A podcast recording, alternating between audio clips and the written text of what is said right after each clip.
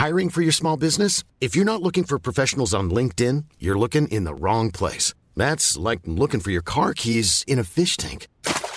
LinkedIn helps you hire professionals you can't find anywhere else, even those who aren't actively searching for a new job but might be open to the perfect role. In a given month, over 70% of LinkedIn users don't even visit other leading job sites. So start looking in the right place. With LinkedIn, you can hire professionals like a professional. Post your free job on linkedin.com slash people today. NoWatch.fm Incredible Web Shows Cette émission vous est proposée avec la participation de la boutique NoWatch. Bonjour à tous et bienvenue dans le Rendez-vous Tech, le podcast bimensuel où on parle technologie, internet et gadgets. Nous sommes en janvier 2012 et c'est l'épisode numéro 77.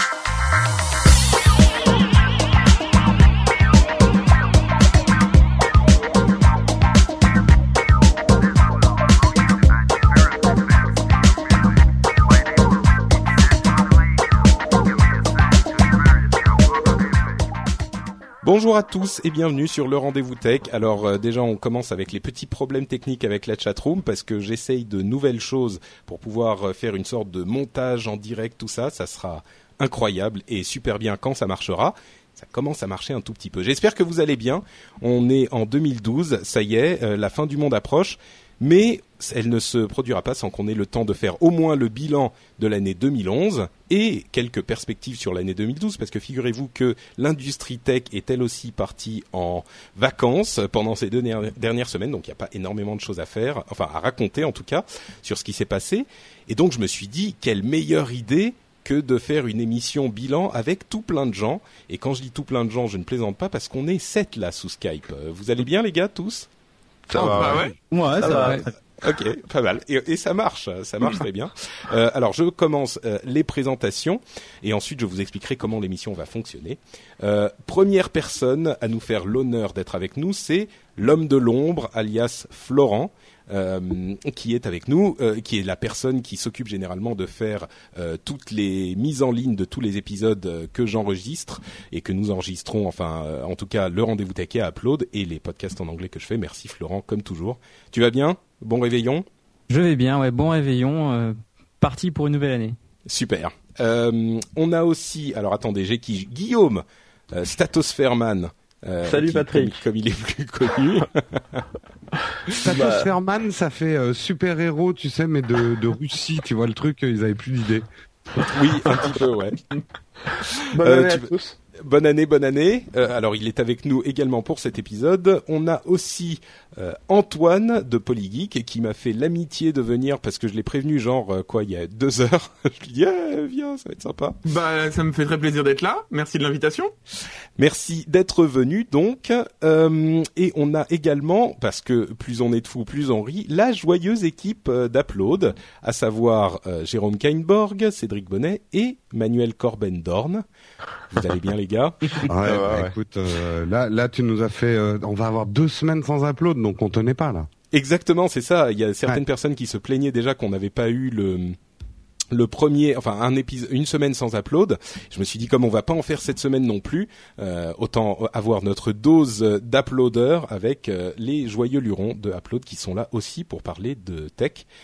Et je tiens à faire une spéciale dédicace à Cédric, euh, dont j'ai regardé le, le live question-réponse geeking euh, pas plus tard qu'aujourd'hui, et qui disait, euh, je crois, genre à la troisième minute, ouais, les émissions bilan, euh, c'est pourri, tout le monde les fait, donc nous on s'est dit qu'on allait pas faire ça. ah, t'es trop fort, Cédric. donc voilà, cette émission t'est dédiée, Cédric. Elle est Merci beaucoup. alors, avant de continuer pour vous dire comment elle va fonctionner cette émission, je vais faire deux choses. Premièrement, remercier la chatroom qui est là nombreuse. On a 150, 200 personnes, c'est pas mal. Donc euh, bonjour à vous tous et merci de vous joindre à nous pour cette émission. On vous fait des grosses bises bien sûr et on vous, euh, on attend une participation euh, intense bien sûr de votre part. Et l'autre chose qui est extrêmement importante et surtout pour les gens de la chatroom parce qu'ils vont me voir, c'est que j'ai mangé une galette des rois aujourd'hui et j'ai eu la fève. Donc hop, voilà ce que je fais, c'est que je place la sublime couronne sur ma tête. Ah, je croyais que t'avais encore des dans ta Le barbe, truc que tu racontes pas, c'est que tu l'as avalé. De moins, demain, tu vas être moins fier sur ton trône. hein. Ça commence très très bien. Voilà, donc euh, la couronne et euh, j'ai promis à ma fiancée que je ferai toute l'émission avec la couronne, donc euh, je suis absolument obligé par les contrats de la vie en couple. Mais tu, Euh, tu m'as rien promis du tout, Patrick. tu recevras le mail un peu plus tard. Voilà, donc cette émission, comment va-t-elle se passer? Eh ben, on va parler un tout petit peu de 2011 et un petit peu plus de 2012. On va chacun euh, vous parler de l'info qu'on a décidé de retenir de toute l'actualité de 2011. Et bon, c'est pas hyper strict non plus. Euh, on pourra parler des euh, deux trois infos qui ont été difficiles à départager et puis finalement l'info en question qui est pour nous l'info à retenir de 2011. Et ensuite, on va parler de deux choses pour 2012. Euh, oui, et comme le dit Lionel G dans la chatroom, il dit est-ce que c'est la fin de Scuds? Euh, Jérôme, t'as pas le droit de choisir la fin de Scuds comme l'info de 2011. hein, je te préviens tout de Ah suite. merde. Euh, bah attends, bah euh, je Refais, hein. J'ai- perdu Oui. mes fiches là. Euh, et comme dit Grandiosa 69, allez et allez encore Steve Jobs. Euh, c'est possible, je sais pas, hein, on verra. À mon Et avis, donc, pour- tout le monde l'a évité, Steve Jobs. Ouais, c'est ça. pas encore. Euh, et pour 2012, on a deux choses en fait. Euh, D'une part, la la l'info, enfin la chose qu'on aimerait voir arriver dans le monde euh, tech, si les choses étaient, enfin le monde était parfait ou peut-être pas parfait, mais en tout cas une chose envisageable, mais qu'on aimerait voir arriver, mais à laquelle on croit pas forcément trop. Et ensuite, l'info, enfin la chose qui, à notre avis, marquera l'année l'année 2012, euh, qui sera le euh, l'événement tech qui marquera 2012. La Donc, prédiction. la prédiction. La prédiction. Euh, on va commencer donc avec 2011 euh, et on va commencer avec. Il y en a un qui veut se lancer en premier ou tout le monde va être timide? Timide? Non. Tout le monde est timide. Je digère encore mon réveillon, donc euh, commencez les D'accord. Ok. Euh, bah écoutez, je vais choisir au hasard et je vais dire euh, celui qui était il y a encore quelque temps assez timide dans les émissions, dans les podcasts. Je m'en souviens et qui depuis est devenu une sorte de professionnel et donc en plus honneur aux plus jeunes. Je vais désigner d'office Florent euh, qui va devoir ouvrir le bal.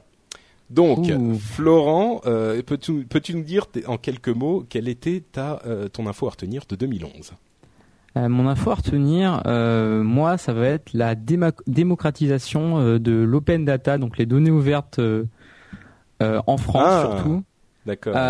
Parce que j'ai en France, on est toujours en retard, ça on le sait. Depuis 2009, il y a donc les US et le Royaume-Uni qui ont déjà un portail de l'open data de leurs données de, de- du gouvernement.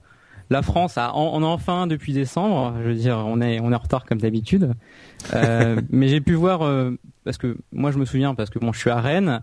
Rennes l'a fait en fin 2010 et on a vu les premières applications euh, arriver début 2011 et on a vu donc euh, la montée en puissance de de de cette de, enfin, de cette possibilité que bah, l'utilisateur puisse puisse utiliser les données euh, officielles et euh, faire plein d'applications. On a vu euh, plein d'applications magnifiques, genre pour les handicapés, se servir de- de ces données-là. Mais Et, par euh, exemple, tu peux nous donner. Alors, juste pour expliquer aux auditeurs qui peut-être ne savent pas exactement de quoi il s'agit, l'open data, euh, c'est les données euh, ouvertes ou libres, c'est-à-dire que les gouvernements ou les institutions administratives mettent à disposition des, du public et des développeurs des séries de bases de données et de données immenses sur euh, toutes sortes de choses, mais des données qui, qui sont publiques, hein, bien sûr, euh, des données. Bah, j'imagine que Guillaume pourra, pourra peut-être nous en parler aussi, mais euh, des données de tout type, que ça soit la démographie ou l'état du pays ou les budgets ou toutes sortes de choses. Euh, t'as, quelques exemples euh, à, à nous donner concrets de ce que ça a Euh, donné? Je me souviens d'un exemple pour Paris, euh, la ville, parce qu'il y a, y aussi la data de la ville de Paris. Il y a une carte de, de des espèces d'arbres dans Paris, et donc bah, pour les ceux qui sont allergiques, bah vous pouvez donc éviter entre guillemets euh, ces rues parce que vous savez qu'il y a des arbres qui Ah. qui vous rendent, euh, enfin qui qui vous êtes allergique, donc vous pouvez éviter les rues. Donc en gros, quand t'es euh, dans un, t'es en train d'avoir un rendez-vous galant et que tu veux pas avoir l'air d'un gros loser avec euh, les yeux rouges et le nez qui coule, tu dis ah, on va peut-être passer par là plutôt que par ici. Je trouve que c'est. mais- Et est-ce qu'il y a des gens qui ont intégré, parce que je savais pas pour les arbres, désolé si je te coupe, hein, je savais pas pour les arbres, est-ce qu'il y a des gens qui ont intégré ça à Google Maps? Parce que ça peut être hyper intéressant sur ton iPhone, euh, direct de te dire ah non je passe pas par là. Bah il y a, il y a des applications, je crois qu'il y a une je crois que c'est peut-être app sur Google Maps. c'est peut-être pas sur Google Maps, c'est peut-être sur Bing qui l'ont fait euh, ce- euh, Mm. le truc de- des arbres. Mais euh, oui, il y a ça aussi pour les fauteuils roulants aussi. euh, Il y a les trottoirs, par exemple, qui sont plus facilement accessibles, etc. Euh, ça permet euh, quelqu'un qui a un fauteuil et qui a, qui a son, son smartphone peut faire son trajet et savoir qu'il n'aura pas de problème au moment où il y aura un escalier quoi. D'accord. J'ai un, autre exemple, si, si vous voulez. En fait, euh, c'est par rapport à la criminalité. Euh, aux États-Unis, ça a été fait depuis un moment, mais en France, euh, ça va arriver. On fait une, une carte avec des zones de, de plus ou moins forte criminalité. Et en fonction de, en fonction de ça, lorsqu'on se déplace, euh, c'est même, il y a même, euh, ça a même été mélangé avec Foursquare. Et, force, et en fonction de l'endroit où on se trouve, on va savoir s'il y a une forte criminalité ou pas euh, géographiquement, euh, en fonction de l'endroit où on est. Ouais, ça c'est le genre d'appli qui me dérange. Et tu fais un check-in et ça appelle direct la police et ce genre de truc. Check-in police. Ok, bah écoute, merci, merci Florent. C'est pas exactement le genre de- d'infos que j'attendais, mais c'est pour ça que c'est intéressant d'avoir plusieurs personnes euh, dans l'émission.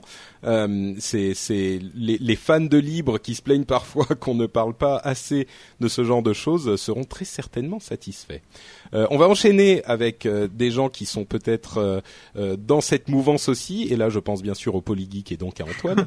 Euh, et pour toi, c'est quoi l'info de la de bah écoute, tu, tu, tu m'as dit ça il y a pas longtemps, alors j'ai hésité, je me suis dit ah allez, est-ce que je vais parler des révolutions du monde arabe et tout, et puis je me suis dit ah non, enfin du Oui, rôle le- d'internet dans les révolutions du monde arabe, et je me suis Ouais. dit non, c'est Noël, c'est la fête et tout, alors on va plutôt parler d'une petite blague. Et euh, c'est une blague récente parce que si je me souviens bien, c'est le 19 décembre de cette année qu'on a appris euh, que euh, le gouvernement changeait entre guillemets sa position sur les adresses IP. Alors qu'est-ce que je veux dire par là? C'est qu'il y a quelques semaines, on a appris que des adresses IP, euh, ce- grâce au site euh, You Have Downloaded, des adresses IP du de l'Elysée avaient été utilisées pour télécharger illégalement des films et de la musique, il me semble. Je suis pas sûr pour la musique. C'était pas le ministère de la Culture? Non, il y avait Ça a été l'Élysée aussi. Ah je vois. d'abord et après ils ont vu aussi le ministère de la Culture. Et alors D'accord. ce qui était ce qui était génial, donc c'était évidemment très drôle. Et ce qui était génial, c'était le 19 décembre, le communiqué de l'Élysée officiel, hein, vous pourrez aller voir, qui dit texto, je l'ai noté, les adresses IP ne sont pas fiables car elles peuvent être piratées. Alors évidemment, comme c'est toute la ligne de la DOPI, ça, ça détruit totalement euh, l'idée parce que euh, l'Élysée pourrait être condamné pour non protection de son adresse IP. Euh, et puis aussi, on se dit que comment dire, euh, toutes les personnes, je crois qu'il y en a 149 qui sont dans la troisième phase de la DOPI, donc qui va les conduire devant le juge. Euh, ils arriveront devant le juge et ils diront euh, vous me condamnez sur une base que l'Élysée reconnaît comme non fiable. Allez-y, condamnez-moi quoi. Ouais, c'est sûr que c'était assez correct et ça concluait une année euh, tout à fait drôlastique avec Adopi qui a été euh, constituée de gaffes euh, et d'autres gaffes et de gaffes par-dessus et qui en plus semble être euh, enfin se perpétuer euh, cette année aussi. Enfin à vrai dire, c'était aussi l'année dernière avec le fait que bon, je vais vous passer les détails mais en gros, le gouvernement a oublié de renouveler les mandats de certains membres du ah, que je dise pas de bêtises, euh, du conseil euh, de, de l'ADOPI, du collège de l'ADOPI, euh, de trois membres, et ce qui veut dire que le collège n'a plus que six membres au lieu de neuf, et que donc l'ADOPI légalement ne peut pas fonctionner. Ouais, Donc, c'est un euh, peu- c'est un peu, il y a un peu de d'eau dans le vin là, avec ça. C'est que c'est ce qu'a sorti Numérama. Légalement, on peut pas fonctionner, mais Adopi a réagi en disant que si, euh, c'est juste. Enfin, ils ont fait, en fait, ils, ils ont lancé la procédure pour euh, la nomination euh, des, des nouveaux membres. Ouais. Euh, Enfin, pour la, la, je sais pas quand l'élection des nouveaux membres, mais euh, le truc c'est qu'avec les fêtes et tout, ça a pris du retard. C'est des lourdeurs administratives quoi. Donc euh, ils, sont, pure ils ont sorti les rames là-dessus et puis voilà quoi. C'est de la pure bureaucratie. euh. Voilà, Bah, de on toute saura façon- jamais. de toute façon, il est, il est évident qu'arrêter le fonctionnement de l'ADOPI, hein, de toute façon, il- c'est- sûr, mais c'est quand même assez drôle euh, de voir comment ça, ça, Bah, c'est une, une, un élément de plus. euh, Il est évident cette- qu'ils vont arrêter ce fonctionnement-là. Après, il y a quelque chose d'assez troublant que, que nous disait euh, Epelboin dans, dans le dernier Polygeek, qui était euh, ce fonctionnement peut pas marcher, on le sait tous, mais l'idée d'Adopi, et même en l'état, c'est de faire prendre conscience que sur le net, on est surveillé. Ouais. Et Oui, alors que ça, tout ça m'a fait- conscience que sur le net, et on est surveillé, je partage pas forcément cette position, je la Ouais. relate. Et ce qu'il disait, c'est que derrière, l'idée, c'est de pouvoir passer au, au, flûte. Euh, excuse- de, pou- au de, pou- de DPI, pouvoir surveiller, de, de pouvoir surveiller encore plus et que ça paraisse normal en fait. Exactement.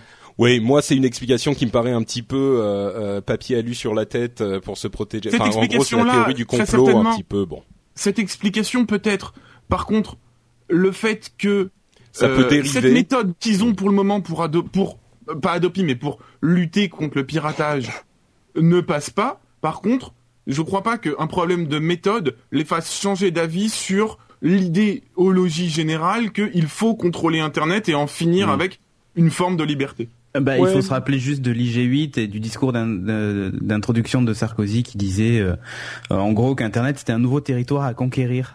Et euh, voilà, donc Bah, c'est- ça s'appelle un. Oui, d'introduction. Hein. C'est ça.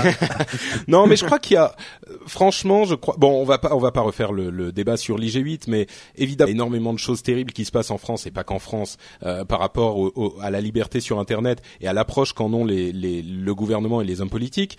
Euh, mais je crois aussi qu'il y a beaucoup de, de, de manque d'éducation et de manque de connaissances. Et quand on voit ce qui se passe avec le débat sur le, le Stop Online Pir- Piracy Act aux États-Unis, euh, il y a des choses qui sont euh, terrifiantes, mais si les hommes politiques comprenaient de quoi ils parlaient, ils ne diraient pas ce genre de choses. C'est c'est des choses tellement énormes. Il y a, il y a simplement le fait que ils sont, euh, ils répètent ce que leur disent les lobbyistes qui les payent le plus, et, et ils sont pas au courant, effectivement. Et il est peut-être, c'est peut-être notre rôle à nous en tant que industrie tech et industrie et, et, bon, nous peut-être pas nous forcément nous-mêmes, mais les grandes entreprises de l'industrie tech et les associations de consommateurs de faire valoir euh, nos valeurs et nos droits. Et ça se passe en ce moment aux États-Unis à tel point que les débats qui étaient bien avancés sur cette loi horrible euh, qui était la SOPA ont été repoussés et risquent euh, d'être rediscutés alors que c'était censé passer comme une lettre à la poste. Et l'industrie s'est mobilisée et euh, en, en mobilisant l'opinion et les voteurs, enfin les votants, euh, ils ont réussi à faire un petit peu bouger les choses. Mais bon, c'est c'est un débat un petit peu plus vaste qu'on abordera très certainement dans les mois à venir parce que c'est pas du tout terminé. Je voudrais juste lire le commentaire de Yeoman's Land qui dit à retenir pour 2012 fin de la Ve République et début du règne de Patrick Ier. Moi, je suis pour. je, je le dis. Je vous assure. déjà la couronne Ah Oui, j'ai non mais c'est ça exactement. Et, et moi, franchement, je vous dis, euh, Internet, ça sera génial hein, sous mon règne. Ça sera euh, Patrick, euh, la façon, fibre pour tout le monde, euh, 4G euh, gratuit pour euh, pour pour tous ceux qui, tu vois. De toute façon, ils vont ils vont sortir Sopa 2 euh, une fois qu'ils ont pleuré dans le c'est sopalin. sûr. Oh, oh, oh. Je la sentais venir.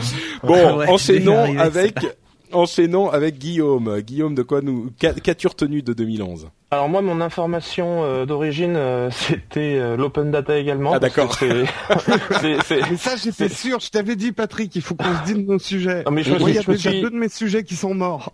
J'ai sélectionné des, des informations de secours au cas où. Non, mais vous pouvez avoir la même la même info. Hein. euh, Non mais l'open data parce que c'est c'est mon cœur de métier et puis que ça me tient énormément à cœur. Mais euh, donc euh, j'avais quand même pris une autre information principale pour 2011 de secours. Pour moi euh, le truc primordial c'est c'est tout ce qui tourne autour de Free.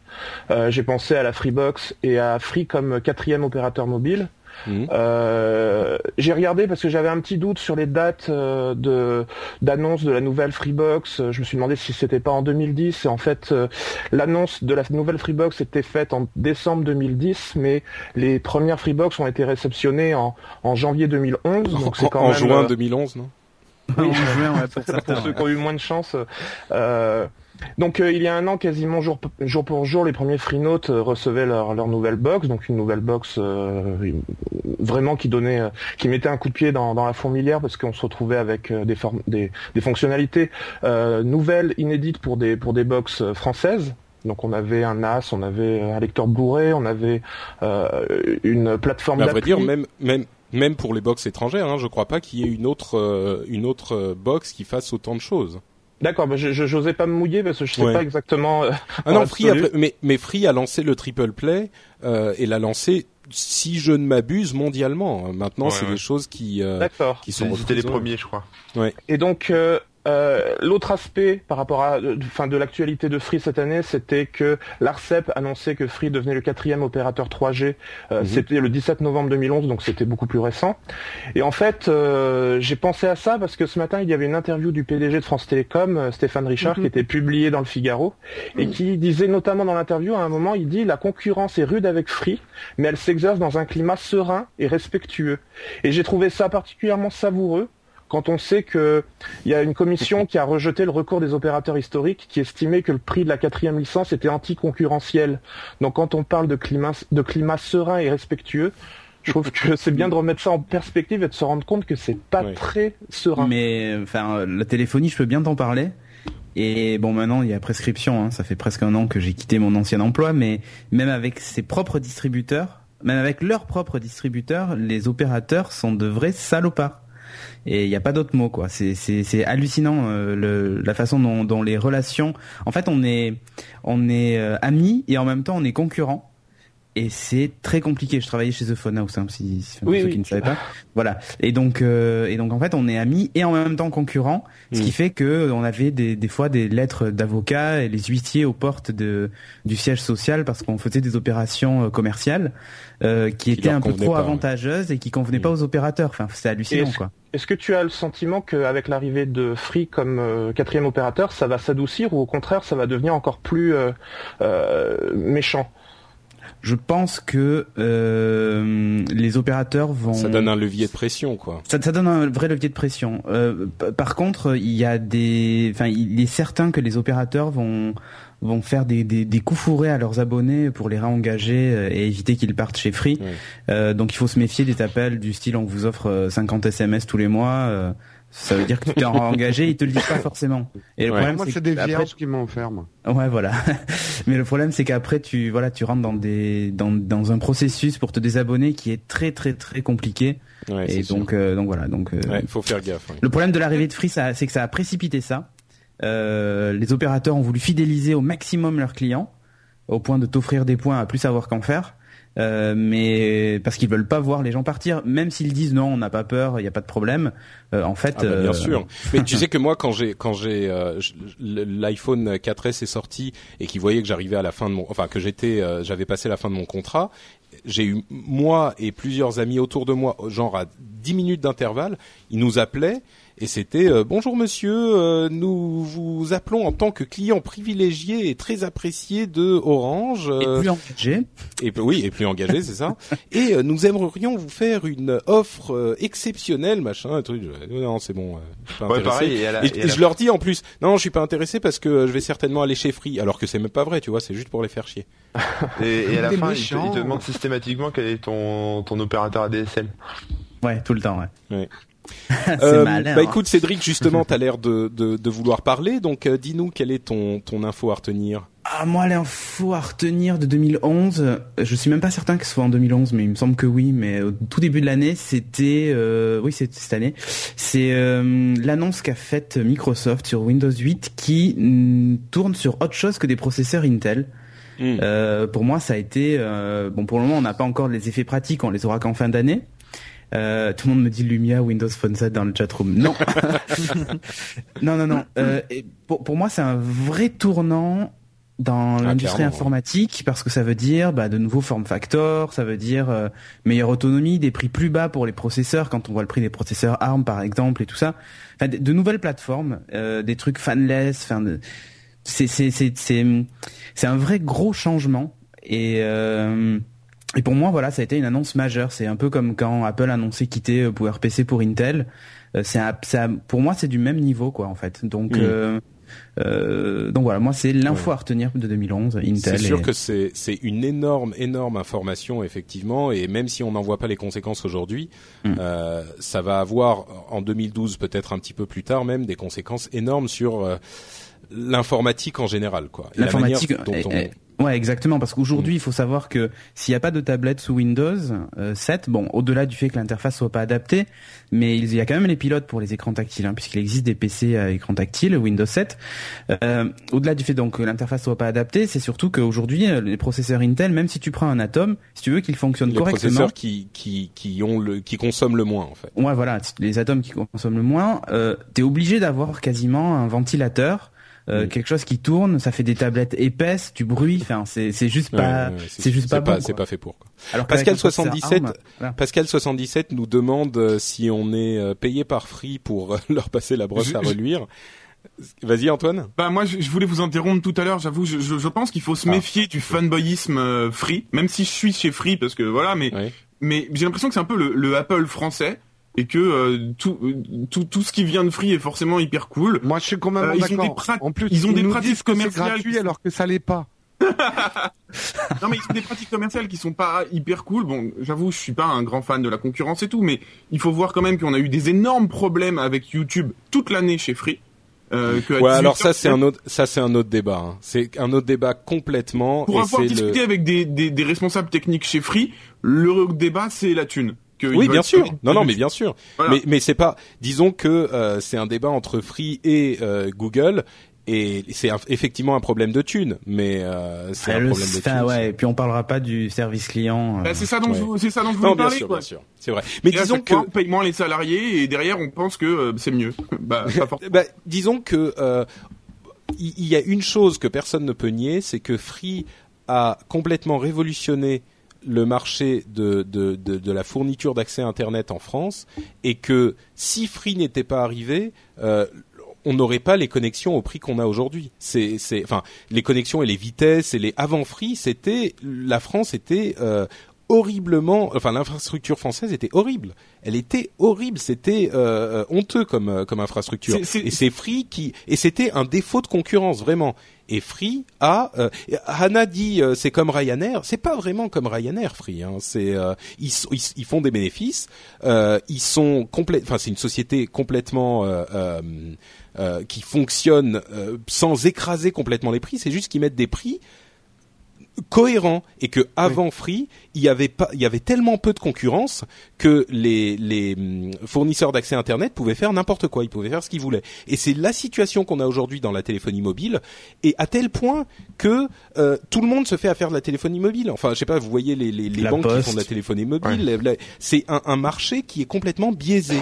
Euh, mais bon, c'est sûr qu'ensuite il y a des réserves. Hein, je je dis pas le contraire, mais il y a quand même certains éléments qui sont indéniables. Euh, donc euh, bon, bref. Euh, encore une fois, c'est un autre. Bon, débat. mais sinon voilà, hein, donc processeur ARM, Windows, Oui. euh, machin. Donc voilà. euh, ARM, oui. Mais on va y revenir un petit peu plus tard. Euh, et et c'est c'est un petit peu frustrant parce que chacun de ces, de, chacune, chacune de ces euh, news, on pourrait y passer euh, trois quarts d'heure dessus, mais bon, il faut aussi. qu'on Attends, on a bien dit qu'on faisait une émission de 7 heures. Hein. Moi, j'ai amené casse-croûte. euh, j'ai ma bouteille d'eau vide euh, en cas de voilà. Oui, d'accord. Bah justement, prêt, hein. Jérôme, vas-y, enchaîne. Ton info, c'est quoi? Euh, bah, moi, mon info, alors c'est assez global et assez sérieux en fait. J'avais plein de trucs euh, hyper déconnants. Et en fait, moi, ce qui m'a le plus frappé, je crois, cette année, on en a parlé un petit peu tout à l'heure, c'est, euh, je, crois qu'on est à l'épicentre de la collision entre la politique au sens général et Internet. Enfin, le, le, le tech.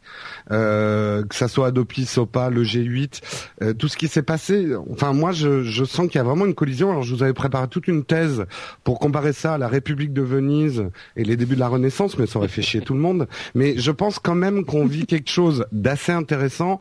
Je pense que vous avez tous lu des bouquins de, de science-fiction où euh, des entreprises prenaient le contrôle du monde, les nations s'effondraient. Là, je pense qu'on vit un moment. Alors attention, j'ai pas dit Ouais, que le cyberpunk en fait, c'est Ouais. vraiment ça. J'ai pas dit que les politiques comprenaient le tech ou Internet. Je, je dis qu'il y avait une collision. Et justement, il y a beaucoup d'incompréhension. On s'aperçoit qu'il y a énormément de maladresse. Mais j'aurais tendance à dire il y a énormément de maladresse d'un côté comme de l'autre. Euh, ce qui m'a frappé dans certains discours que j'ai entendus à le web, etc., c'est parfois une, un- comment dire, euh, une méconnaissance aussi des gens qui font le web et la tech de ce que c'est qu'une nation et de ce que c'est que la politique et on peut pas faire tout et n'importe quoi. Donc je pense qu'il y a un débat qui est intéressant si euh, les choses se passent bien, euh, mais qui pour l'instant je trouve que ça part du mauvais pied quoi. Euh, C'est très répressif dans l'ensemble. Il risque d'y avoir un braquage d'un côté comme de l'autre.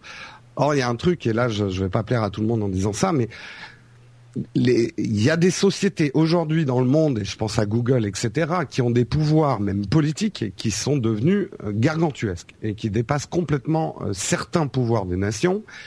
Et euh, je suis, on va dire, curieux de voir la dynamique que ça va donner juste avant la fin du monde. D'accord. Voilà. Euh, non, Enfin, personne n'a de pour- commentaire, pour- c'était magistral. pour le moment. Google n'a pas encore le pouvoir de, de, de- des, des entreprises de, de notation euh, qui donnent le, les Le trois triple A. A. Et en net- attends, je t'arrête, je t'arrête, regarde ce qu'ils ont fait avec la Chine, justement. Euh, alors, ça n'a pas créé un séisme géopolitique comme certains l'avaient prévu, mais c'est quand même un signe qu'une société, euh, qui est une société privée avec les règles de la concurrence libérale et tout, euh, per- se permette un avis, on va dire géopolitique, et ça a eu des conséquences quand même. C'est un fait relativement nouveau. Et c'est pour ça que c'est intéressant de le comparer à la République de Venise. Pardon. moi, moi, par contre, je, je, je, je suis- je suis d'accord à 99% avec toi, Jérôme. Euh, je mettrais un, petit bémol sur un truc que tu as dit et, que Patrick disait au début d'émission, c'est les politiques ne comprennent pas Internet. Je suis assez d'accord pour euh, dire que c'était vrai il y a deux ans. Maintenant, je suis de moins en moins sûr. Parce que les politiques, tout ce qu'ils peuvent comprendre, ils sont dans une tradition du papier. Et donc, ce qu'ils voient, c'est ce qui est marqué dans les journaux. Et je suis désolé, on a assisté en 2011, justement, c'est un des faits marquants, à l'explosion de l'intéressement de la politique vis-à-vis du net, notamment avec les révolutions arabes, avec les débats sur la Hadopi, avec tout le problème, euh, les socialistes qui discutaient est-ce qu'ils maintiendraient Hadopi ou non. Et tout ça, ça fait vraiment quelque chose de très euh, euh, médiatisé. Mais Et même, on alors a ça pu ouais. aussi, notamment dans des câbles euh, et des trucs qu'Anonymous sont sortis, WikiLeaks et compagnie, qui avaient eu euh, par des sociétés françaises de, de, de, de, de l'espionnage et de la surveillance généralisée dans les pays arabes euh, sur le net. Et, et tout ça, c'est dicté par des politiques. Et je pense que on aurait tort de croire qu'ils ne comprennent pas. J'ai pas dit les, les, les questions techniques, mais le, les, les choses qu'on peut faire avec ces outils. Ah bah oui, Nadine Morano, c'est très avec- bien. Je suis d'autant plus d'accord avec toi que euh, moi, ce qui m'a frappé après, bon, je sais que les résultats ont été médiocres, enfin, on pourra en parler de l'EG8, mais ça m'a frappé quand même que le secteur Internet, du net et de la tech en, en général, on va dire, ait eu un pré-G20 euh, à part le pétrole, je connais pas beaucoup d'activités humaines économiques qui est comme ça une influence aussi importante sur des réunions aussi générales. Et c'est On pour on ça sent que bien c'est rentré de plein pied dans un. Non, mais c'était du buzz, ça, c'était de la com, c'était de la pub, c'était pour Oui, faire mais la, tu le fais pas de la cricket je suis avec pas- Barack Obama. Mais tu fais suis pas, pas de la pub d'accord, sur n'importe quoi. Euh, ouais, non, mais c'est ça. Et même, même au niveau de, c'est ce, ce, ce à quoi on touchait tout à l'heure. Moi, je trouve que, je l'avais dit à l'époque, euh, je pense que c'était pas très adroit, c'était difficile de parler, mais je pense qu'il y avait euh, une vraie volonté de, la sphère politique de se dire, ok, on comprend pas, c'est un truc hyper important, on n'arrive pas à s'entendre, essayons au moins de nous réunir et de nous parler. Et le truc, c'est que nous, en tant que technophiles, on est forcément euh, excédés par les réactions de certains hommes politiques, euh, mais le fait que on commence à s'asseoir autour de la table, si, si vous voulez, c'est la Tu de différence qui, entre, c'est Tu- bah, le fait que bah, c'est quand même le, tu le- dis la- en, asseyons, euh, asseyons-nous sur la table et parlons, tu parles de qui, qui- enfin c'est qui qui s'est assis bah, le la table? G8, Alors le moi, j'étais de j'étais à l'EG8, l'IG8, je peux peut-être en parler un petit peu vu que j'y étais. Ah ouais, vas-y, vas-y. Euh, Il y avait qui à l'IG8 C'est ça Alors que- à l'IG8, il y avait les politiques, il y avait les représentants des grosses boîtes type Google, Facebook, euh, Amazon, euh, euh, tout ça, et quelques euh, quelques indépendants euh, de l'Electronic Frontier Foundation qui ont été appelés euh, au cours de l'IG8 parce que ça commençait à se voir que s'ils étaient pas là, c'était un peu un scandale. Et texto, et vous pourrez relire le discours de Sarkozy, Sarkozy devant un parterre de de, de, de, de présidents ou de délégués généraux de, de grandes boîtes du tech leur a dit il est temps qu'on se parle, exactement comme disait Patrick, dites-nous de quelle fiscalité vous avez besoin. Non mais si tu veux, Voilà. c'est c'est des non mais Non, évidemment, il y avait pas d'une part il y avait pas que ça. Ensuite, c'est des gens qui ne comprennent pas. Là, là je suis pas d'accord avec toi Antoine, tu dis si si ils comprennent, ils, co- ils connaissent. Ils- ils- c'est des gens qui ne savent même pas de quoi il s'agit. C'est comme si tu essayes d'expliquer comment fonctionne une voiture à un enfant de 4 ans. euh, il va dire alors, il prend son crayon et il commence à tartiner dessus, tu vois. Ils ils ils, ils, ils comprennent pas. Donc il faut qu'il y ait un début. Et c'est comme euh, évidemment c'est pas parfait et ça fonctionne pas bien euh, au, à l'origine, mais la volonté de réunir des gens et d'essayer plus ou moins de s'écouter ou d'essayer euh, plus ou moins de se parler, euh, c'est pas c'est comme comme je disais, j'allais dire tout à l'heure, c'est comme l'ONU. Euh, Il y a une différence. L'ONU, ça fonctionne pas forcément toujours bien, mais au moins c'est des gens qui sont autour d'une table et qui se parlent au lieu de s'envoyer des missiles sur la gueule. Et alors, au, au lieu de euh, tout de suite, si tu veux, la première étape, quand t'as pas l'ONU, quand t'as pas une instance pour se parler, c'est euh, bah, d'envoyer des, des soldats dans la nation d'en face. Euh, là, t'as une étape préliminaire et ça marche pas toujours bien, mais l'intention est là. Et à mon avis, le, le bon, je- j'en reparlerai Je- je- ensuite je- dans je- mon Ouais, ouais, dans ma là, phrase. là, pas- parce que, attendez, je, je, je, moi, je voulais pas qu'on rentre dans le débat de le G8. Je Ouais. dis juste, et ça, c'est quand même le truc important, dans le- l'activité économique de l'espèce humaine, à part le pétrole, il n'y a pas d'autres secteurs de l'économie qui ont pris autant d'importance à un moment Mm. donné dans l'histoire. Le Et porno. c'est vrai que euh, le porno, ouais, comme dit Corbin. euh, oui, le mais le porno, oui, non, mais ça, c'est, ça a été toujours été. c'est la base même de C'est l'économie. Euh, hein, C'est monde- l'offre et la demande. Hein. Euh, Ouais, personnellement, je, je trouve qu'il y a un fossé entre euh, entre les politiques français et les politiques européens, par exemple. Je trouve qu'en France, on maîtrise extrêmement mal la question à l'échelle de, de nos politiques. Et quand on regarde le discours que peut tenir, par exemple, une Nelly qui est la commissaire européenne aux questions numériques à l'échelle donc euh, de la de la communauté européenne, je trouve qu'elle a euh, un discours qui est très sensé, qui est très proche des réalités. Elle dit que si on continue comme ça, on n'arrivera pas à avoir un, un Google ou un ou un ou un eBay euh, européen. Et donc je trouve qu'elle est extrêmement sensée. Il faudrait relire ce qu'elle dit. C'est c'est Ouais. c'est très juste. Et quand on revient en France et qu'on écoute Éric Besson, je suis désolé, il y a un fossé. J'ai pas l'impression qu'on est en face de politiques qui comprennent quoi que ce soit. Bon, Moi, je je vais voudrais dire un couper tout le. dernier truc, ju- juste micro truc, rapidement désolé, euh, sur les politiques comprennent pas et euh, l'enfant de 4 ans et sa voiture. Je pense que euh, il faut vraiment aller sur la technique, c'est pas important. Ce que je veux dire, c'est que dans les années 50, les politiciens ne comprenaient rien à la physique nucléaire. Par contre, ils ont tous compris ce qu'il fallait faire avec et ils en ont fait des bombes. Bah, C'est ah, discutable, ça. hein, c'est C'est très Alors là, discutable. franchement, tu peux- euh, non, tu peux pas je crois que une tu- phrase comme ça parce que Ouais. ça- Ah ouais, mais c'était comme la bagnole. Ah, Oui, non, un petit peu, un petit peu, que c'est une j'avoue. phrase lapidaire. Non, non, non, non. Débat. Débat sur le nucléaire. Ouais, je dirais juste qu'ils en ont pas fait que des bombes. Mais bon. Et puis accessoirement, dans les années 50, euh, il y avait des, des pressions qui n'étaient pas celles euh, qu'on qu'on a aujourd'hui et on regardait pas les choses de la même manière. Mais bon, effectivement, il y aurait un débat à avoir qu'on n'aura pas. On va plutôt donner la parole à Corben euh, pour qu'il nous parle Yes. de trucs euh, marrant marrants. L'IG8. Ouais, Allez. bah tu, crois- tu crois pas si bien dire, euh, Patrick, je vais vous parler d'un truc marrant, parce que moi, en fait, la, enfin, moi, ce qui m'a marqué cette année, euh, ça n'a rien à voir avec la politique, mais c'est plutôt le retour sur le devant de la scène du, du LULZ. Euh, c'est-à-dire, ce- il y avait hein, ce groupe de pirates, là, le LULSEC, euh, qui était un peu scindé d'Anonymous et qui, euh, qui revendiquait le piratage pour euh, la beauté du geste et pour, euh, pour faire chier le monde. Donc, ils ont piraté Sony, ils ont piraté Nintendo, ils ont piraté la Fox, etc., etc.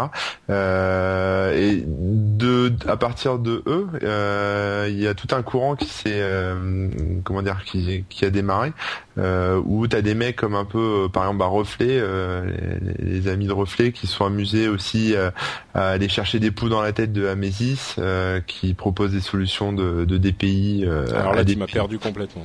hein. Ouais, bon alors je, je recommence lentement pour les pour les papis. Euh, alors, qu'est-ce que t'as pas compris, dis-moi Euh, à, à Messi, c'est reflet, c'est quoi Ouais. Alors Reflet, c'est un site internet. Euh, reflet.info, c'est un, Ah oui, c'est un média. C'est euh, voilà, c'est tenu par un mec qui s'appelle Kitetoa et Bluetooth. Euh, voilà. Et Amesis, c'est une boîte, c'est une filiale de Bulle en fait qui vend des, euh, des systèmes de, de deep packet inspection. Donc euh, ce qu'on aura bientôt avec D'espionnage de l'internet. voilà, en fait. c'est ça. Et en gros, en grattant, c'est-à-dire qu'à partir de, enfin, ces deux mecs-là, enfin, ces deux et deux et demi mecs-là, en grattant, euh, ils ont réussi à, sortir euh, bah, pas mal d'infos sur Amesis, à, à, faire remonter des trucs. Et résultat, maintenant, il c'est plus ou moins établi que Amesis a, a vendu des choses à la, à la Libye qui a permis de tuer, en tout cas d'arrêter des gens, et que et que et que euh, le comment ça s'appelle la, la, Ligue des droits de l'homme et, euh, et, la Fédération internationale des droits de l'homme a porté plainte contre eux, contre Amesis, pour pour toutes ces histoires de, de torture en Libye, mm. etc. Donc ça, ça, enfin, c'est parti un peu de du bas d'internet et, et c'est remonté euh, assez loin. Il y a eu aussi TMG qui a, souffert de ça. Donc TMG, c'est eux qui qui chassent, enfin qui chassent les adresses IP, qui téléchargent des fichiers illégalement et qui après les transfèrent à, à. Et, euh, et TMG, euh, bah pareil, euh, c'est toujours reflet aussi. ils ont fait vraiment un gros boulot là cette année. Et TMG en fait s'est fait gauler avec des serveurs complètement ouverts aux quatre vents, des adresses IP d'internautes qui se baladaient partout, leurs scripts, etc. Et du coup ils se sont pris la CNIL sur le dos. et l'interconnexion directe entre entre Adopi et TMG a été suspendue. Donc pendant quelques jours ou semaines, il n'y a pas eu de, de, de connexion entre les deux. Et maintenant, en fait, euh, enfin, la connexion est toujours pas établie. Euh, quand je dis connexion, c'est euh, connexion réseau. Hein. C'est-à-dire que les, maintenant les adresses IP sont envoyées par sur des disques durs par des transporteurs entre TMG et, et Adobe, mais voilà, ça a un peu ralenti le truc, quoi. Donc ils ont créé de l'emploi, c'est bien.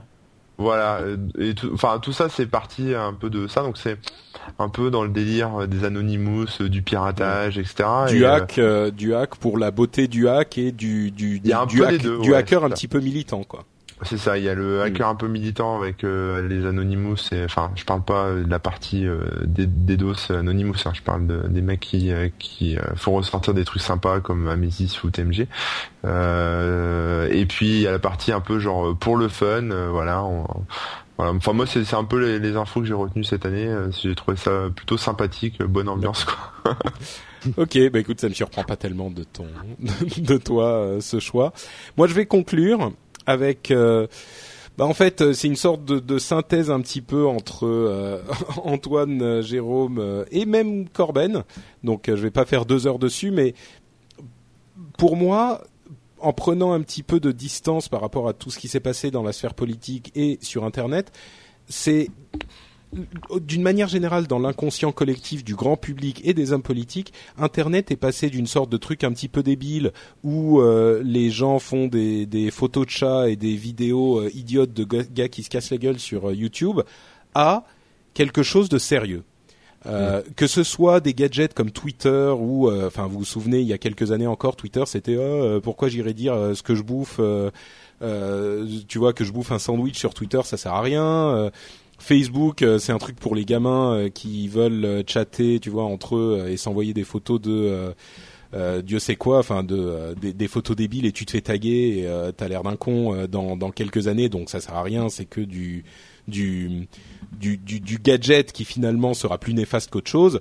YouTube, c'est des vidéos de chats. C'est la fin de l'internet idiot. C'est-à-dire que l'internet n'a jamais été idiot, mais il y avait beaucoup de gens qui considéraient ça comme un jouet débile. Et aujourd'hui, plus personne ne peut penser ça. Et c'est à la fois pour les euh, les, les, la question des révolutions euh, arabes, bien sûr, mais aussi les, opérations d'Anonymous, euh, WikiLeaks, qui n'étaient pas vraiment de cette année, mais qui ont contribué. bref, tout ça fait que Internet, et comme le disait Jérôme, est passé, est devenu quelque chose de très sérieux, une force très puissante dans la vie politique et, euh, et c'était pas du tout le cas. Je pense même jusqu'en 2010. Hmm. Donc, euh, dans la vie politique et dans la vie aussi, enfin même euh, même au niveau des entreprises, quoi. Il y a des entreprises qui se plient, euh, qui se plient à des choses. Mais je, trouve qu'à l'échelle, pardon. Guillaume, vas-y, t'as été. À, l'échelle du, du, grand public, je trouve qu'on en est encore, en tout cas en France, à considérer le, le web comme une lubie qui nous passera à tous dans trois ans. Hein. Ah, tu trouves? Moi, je crois, moi, je crois que les gens aujourd'hui. Moi, j'entends des discours justement, c'est ce que j'allais dire. J'entends même dans des cafés et, et Adopi, avec tout le tort que ça a fait, ça a mis quand même sur dans dans, dans la vie des gens parce qu'on en a parlé au journal de 20 heures. Ça, euh, voilà, les gens ne savent pas de quoi ils parlent, mais ils commencent à en parler? Mais c'est Hmm. tourné en dérision. Dès que ça passe à la télé, qu'on parle de Facebook, de Twitter, euh, je repense à des émissions de Capital ou même au journal télévisé lorsqu'on parlait d'Adopi, c'était toujours pour mettre une petite pointe de dérision et pour montrer, regardez, à quoi ces gens, avec quoi ces gens perdent leur temps. Mais ça, je crois que c'est le, le- la perversion de la télévision de 20 heures de toute façon.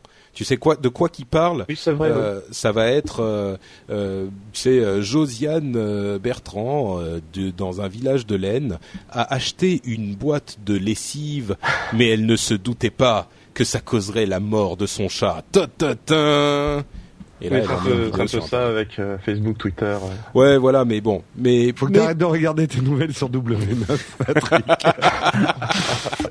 mais mais après moi je pense que ça dépend aussi de la, la génération moi je vois ma génération qui est née avec internet enfin quasiment etc et qui vraiment vit de ça euh, bah évidemment on sait on sait de quoi on parle même même le celui Ah, bien qui n'est pas en informatique etc donc Oui.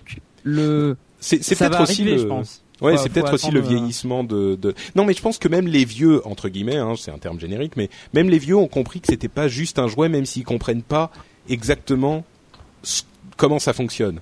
Et tu vois, Patrick, mais- ce que tu dis là, je l'aurais mis comme souhait, moi. Hmm, ah ouais, Ouais, bon, mais-. Euh, là- Oh Qu- quand même, il y a, il y a- il y a- ça rentre Moi, je dans pense la que vie des gens, qu'ils le veuillent ou non. Enfin, enfin, qu'ils le veuillent ou non. Alors, regarde même le nombre de cadeaux qui ont été commandés sur Internet cette année. Euh, en fait, en France spécifiquement, ça y est, Internet est en train de remplacer le Minitel dans, dans des foyers qui. Euh, J'ai vu un Minitel abandonné il y a trois jours. euh, Ouais, J'ai vu ta photo. Ouais. di- Et ils, ils ne peuvent pas. euh, enfin, même voilà, Hollywood a tourné un film aussi sur cette économie-là. Enfin, il y a, il y a quand même des choses qui font que ça, sans devenir complètement mass média, et on n'est pas encore. euh, euh, Oh. Mais ça, ça commence. Enfin, voilà, le, tout ce secteur économique, on commence à en parler comme on n'en parlait pas. Il y a encore, euh, il y a encore un an, moi je trouve. C'est vrai. disons, c'est vrai. disons que 2011, Internet est, est, est passé du contre-pouvoir théorique à un vrai contre-pouvoir effectif. Où on a vu des choses qui se sont passées avec les révolutions arabes et tout ça. Merci Ouais. Cédric, c'est Qui ont- qui ont magnifique. été- euh, Mais oui, mais c'est ça en fait. C'est-à-dire Ouais. jusqu'à présent, on a toujours, on a tous un peu rêvé que ce vrai contre-pouvoir et le, le vox populi euh, euh, soit soit soit réel. effectif, ouais. Et on nous écoutait pas. Et aujourd'hui, même si on en parle mal dans les médias traditionnels, on parle du web. Et finalement, est-ce que c'est pas c'est pas un mal que que les gens en parlent mal, tu vois? Enfin, Mais euh, Symboliquement, moi, je trouve que ça aurait euh, un vrai signal, ce serait qu'on ait un parti pirate en France. Et ça, On en a un. on en a un. hein. Bah, oui, Ils mais ont qui, 153 qui bouge, qui fasse, ouais, qui fasse quelque chose, parce que quand on voit ce qu'il fait en Suède, en Angleterre, aux, aux Pays-Bas, euh, même en Ah, Allemagne, ouais. enfin surtout en Ah oui, Allemagne d'ailleurs. Euh, Bon, c'est, c'est, excusez-moi, je vais vous couper, je vais, je vais quand même passer à la suite, mais c'est très intéressant que on est passé quand même. Bon, il y a Antoine qui est quand même là, donc qui fait la caution euh, politique, mais euh, c'est, c'est intéressant qu'on ait passé quand même la majeure partie de l'émission à parler. euh, finalement, pas tellement de tech, euh, de tech technisante, euh, hormis le- la, la question de Windows euh, de, Ouais, de- je suis le seul, hein, en évoqué. fait. Euh, même, euh, tu vois, même Florent euh, et Guillaume ont parlé plutôt euh, de choses, euh, tu vois, de, qui ont rapport avec euh, les gouvernements, la Mais politique. cette année, c'est ça. Il y a, a pas eu de truc énorme au niveau tech, quoi, cette année. Enfin, Ouais, ouais. je veux dire, euh, vrai. même les tablettes. Attends, l'iPhone déjà 4, depuis- là, c'est où Mais non, mais même tous ces gadgets, autre- on est, on est habitué quand on les connaît. Un autre Ah, truc ouais. qui est marrant, c'est que quand on parle gadget, euh, on parle d'iPad et d'iPhone et pas d'autre chose. Ouais, alors là, là, c'était facile. Ouais, d'accord, c'est vrai. On aurait pu parler de. Non, il y a plein de choses dont on aurait pu parler. On aurait pu parler de, de HP qui nous a bien fait rigoler pendant quelques mois. Euh, on aurait pu parler bien sûr de Et, Steve et de Jobs Ring qui qui, restait. va prendre la euh, relève. Ouais, on aurait pu parler Steve Jobs, bien sûr. Je sais que tout le monde nous attend au tournant, mais euh, bon, c'était un événement important, mais visiblement personne ne l'a choisi comme le plus important. Euh, bon, il y aurait eu plein de choses effectivement à le évoquer. sauvetage, le sauvetage de Nokia, ben non, non, ça sera peut-être. euh, Oh bah peut-être pour l'année prochaine. On n'est pas encore Voilà, on pas complètement sûr encore. sûr. D'ailleurs, justement, l'année prochaine. Alors on va commencer avec. euh, on va rêver un petit peu. On va ou on rêve ou on, on, on parle de ce qui va vraiment se passer, ce qu'on pense qui va vraiment se passer. Prédiction. Prédiction, d'accord. Les Ok, prédictions alors d'abord, Madame. Irma. Après, on fait les prédictions. euh, Les prédictions euh, merveilleuses. J'ai pris des substances. Ok. Alors, Bah, attends, je. Parce que non, je voudrais quand même fait. dire un truc parce que tout à l'heure, j'entends quand même Patrick dire maintenant Internet c'est devenu quelque chose de sérieux et on a un mec avec une couronne sur la tête en train de nous dire ça avec un, un, mieux- un- un vieux cache postillon tout tordu devant son micro. Moi je dis que le sérieux du tech en France on n'y est pas encore. hein. J'ai Eh. immortalisé, immortalisé ça sur TweetPeak, hein, donc t'es grillé. ouais, j'ai vu, j'ai vu. Je l'ai même retweeté, tiens. Euh, non, mais ceci dit, franchement, c'est ça, bah, parce que comment dire, on n'est plus obligé de faire les clowns. Et quand je dis les clowns, je pense aux, aux- aux présentateurs de la télévision qui se griment, non seulement qui se maquillent, non seulement littéralement, mais aussi intellectuellement. Ils se transforment en quelqu'un d'autre quand ils sont à la télévision. Un présentateur télé, c'est pas le mec que tu, c'est pas le même mec que tu vois si tu le rencontres dans la rue, c'est pas la même personne. Nous, on est sur Internet en général, hein, je, je parle pas que des podcasts, on est les gens qu'on est normalement et on s'exprime tel qu'on s'exprimerait normalement. Même si j'ai une couronne débile sur la tête, on parle de sujets sérieux et si vous Il me rencontrez dans la ça, rue, Patrick, hein, dans la rue. dans la rue. D'ailleurs, j'ai rencontré Il un auditeur. euh, j'ai rencontré un auditeur dans le dans le métro ce matin, très sympathique, qui est venu me dire bonjour. Euh, salut Marc. Euh, et, et, et tu vois, on est on est pareil quoi. Et c'est la vraie Vox Populi. C'est pas une un- une communication, une une euh, presse en quelque sorte, des médias contrôlés. C'est la, la vraie expression du peuple. Et moi, je trouve que c'est quelque chose de. Enfin, on est tous d'accord, bien sûr, mais même dans ta plaisanterie que tu fais, tu vois, Jérôme, avec la, la couronne de Traviole que je porte comme un rappeur, comme le disait quelqu'un dans la chatroom tout à l'heure, ça veut, c'est quand même, euh, ça veut quand même dire quelque chose pour moi. Bref, euh, Madame Irma, Corben, quelle est ta prédiction euh, ta Euh, bah, moi j'en ai plusieurs. Euh, Enfin rapidement, euh, j'ai Free Mobile, mais je pense que tout le monde va en parler après. Mais je pense que ça va. ça Non, mais va vas-y, mal. non, non, moi j'ai pas choisi Non, ça. ah bon, Non, ok. non, non. Euh, bah on en a déjà un petit peu parlé tout à l'heure, mais bon là il y a encore rien de sorti, mais je pense que là cette année euh, il va y avoir du, du gros bouleversement sur bah, Ah, tout ce qui est clair. forfait mobile, donc euh, voilà. euh, Antoine va dire qu'on va encore dire qu'on est voilà, des gros je- porcs je, vais pas sortir de prédictions, ouais, je vais pas sortir de prédictions sur des forfaits ou quoi que ce soit parce qu'on n'en sait rien. Merde, il a, il a même pas Euh, réagi. Antoine, mais Non, non, non, non, j'ai trop parlé. En, en autre prédiction, mais alors là j'en suis sûr à 100%, ça va être euh, de nombreux nouveaux fails pour Adopi. Euh, je les attends, euh, je les attends, euh, voilà, pour toute l'année. hein, c'est comme les œufs de Pâques, hein, il faut bien les chercher, mais il y en a plein. Euh, voilà, et je pense qu'en prédiction, Patrick va bientôt nous payer hein, pour faire les podcasts euh, euh, de Noël. Donc euh, en prédiction, je, je vous garantis une fiche de salaire pour tout le monde. Ouais. Voilà. Et la voiture tu de fonction aussi. Ben écoute que Dieu Voilà. t'entend. Mais Ouais. Tu sais Corben, théoriquement, Adopi normalement on n'en- entendra pas du tout parler normalement de avril à juin parce que comme c'est une entité publique Ah oui. et qu'on est pendant la période des, des présidentielles, ils n'auront pas le droit du tout de communiquer parce que c'est le droit de non c'est le devoir de réserve. de restrict de réserve voilà. Hein, mais ils ont pas le droit de communiquer, tu sais. ils, euh, Bah, il écoute, euh, regarder Mais je sais que malgré sûr- eux ils trouveront En fait, peut-être Ouais, non, mais en fait, ça sera le moment de bien les charger, quoi, parce qu'ils pourront même pas répondre. Encore que, en fait, quand ils euh, quand ils répondent, c'est c'est un peu c'est un peu plus marrant. Donc, euh, ouais, on leur filera peut-être des vacances. Donc voilà Euh, mes prédictions euh, pour 2012. Ça marche, Jérôme. Euh, alors moi, ma prédiction, alors là aussi c'est encore euh, général, mais je prévois un New Deal entre l'homme et la machine. C'est-à-dire ce qui s'est amorcé avec les tablettes et la mobilité, qui euh, pour moi est une, révolution informatique. Je pense qu'on va aller vers euh, des ordinateurs à qui, euh, enfin jusqu'ici les ordinateurs on les considérait quand même cons comme la lune, quoi. Un ordinateur, ça faisait ce qu'on lui disait de faire. On commence à demander à notre informatique de s'occuper de nous. Et on, on commence à lui demander de réfléchir. Donc en fait, c'est le début de Skynet qui nous attend en 2012, euh, et ça va mal se terminer. Non, plus sérieusement, je pense que il y a, il y a quand même une mutation profonde, que ça soit euh, dans les commandes vocales, le touch, le mouvement, etc. Il y a un nouveau rapport entre l'homme et la machine. Alors, Hmm, désolé, ce soir, je suis resté dans des que- questions très vagues et très philo, mais Ouais. je pense que 2012 sera vraiment le tournant de ça.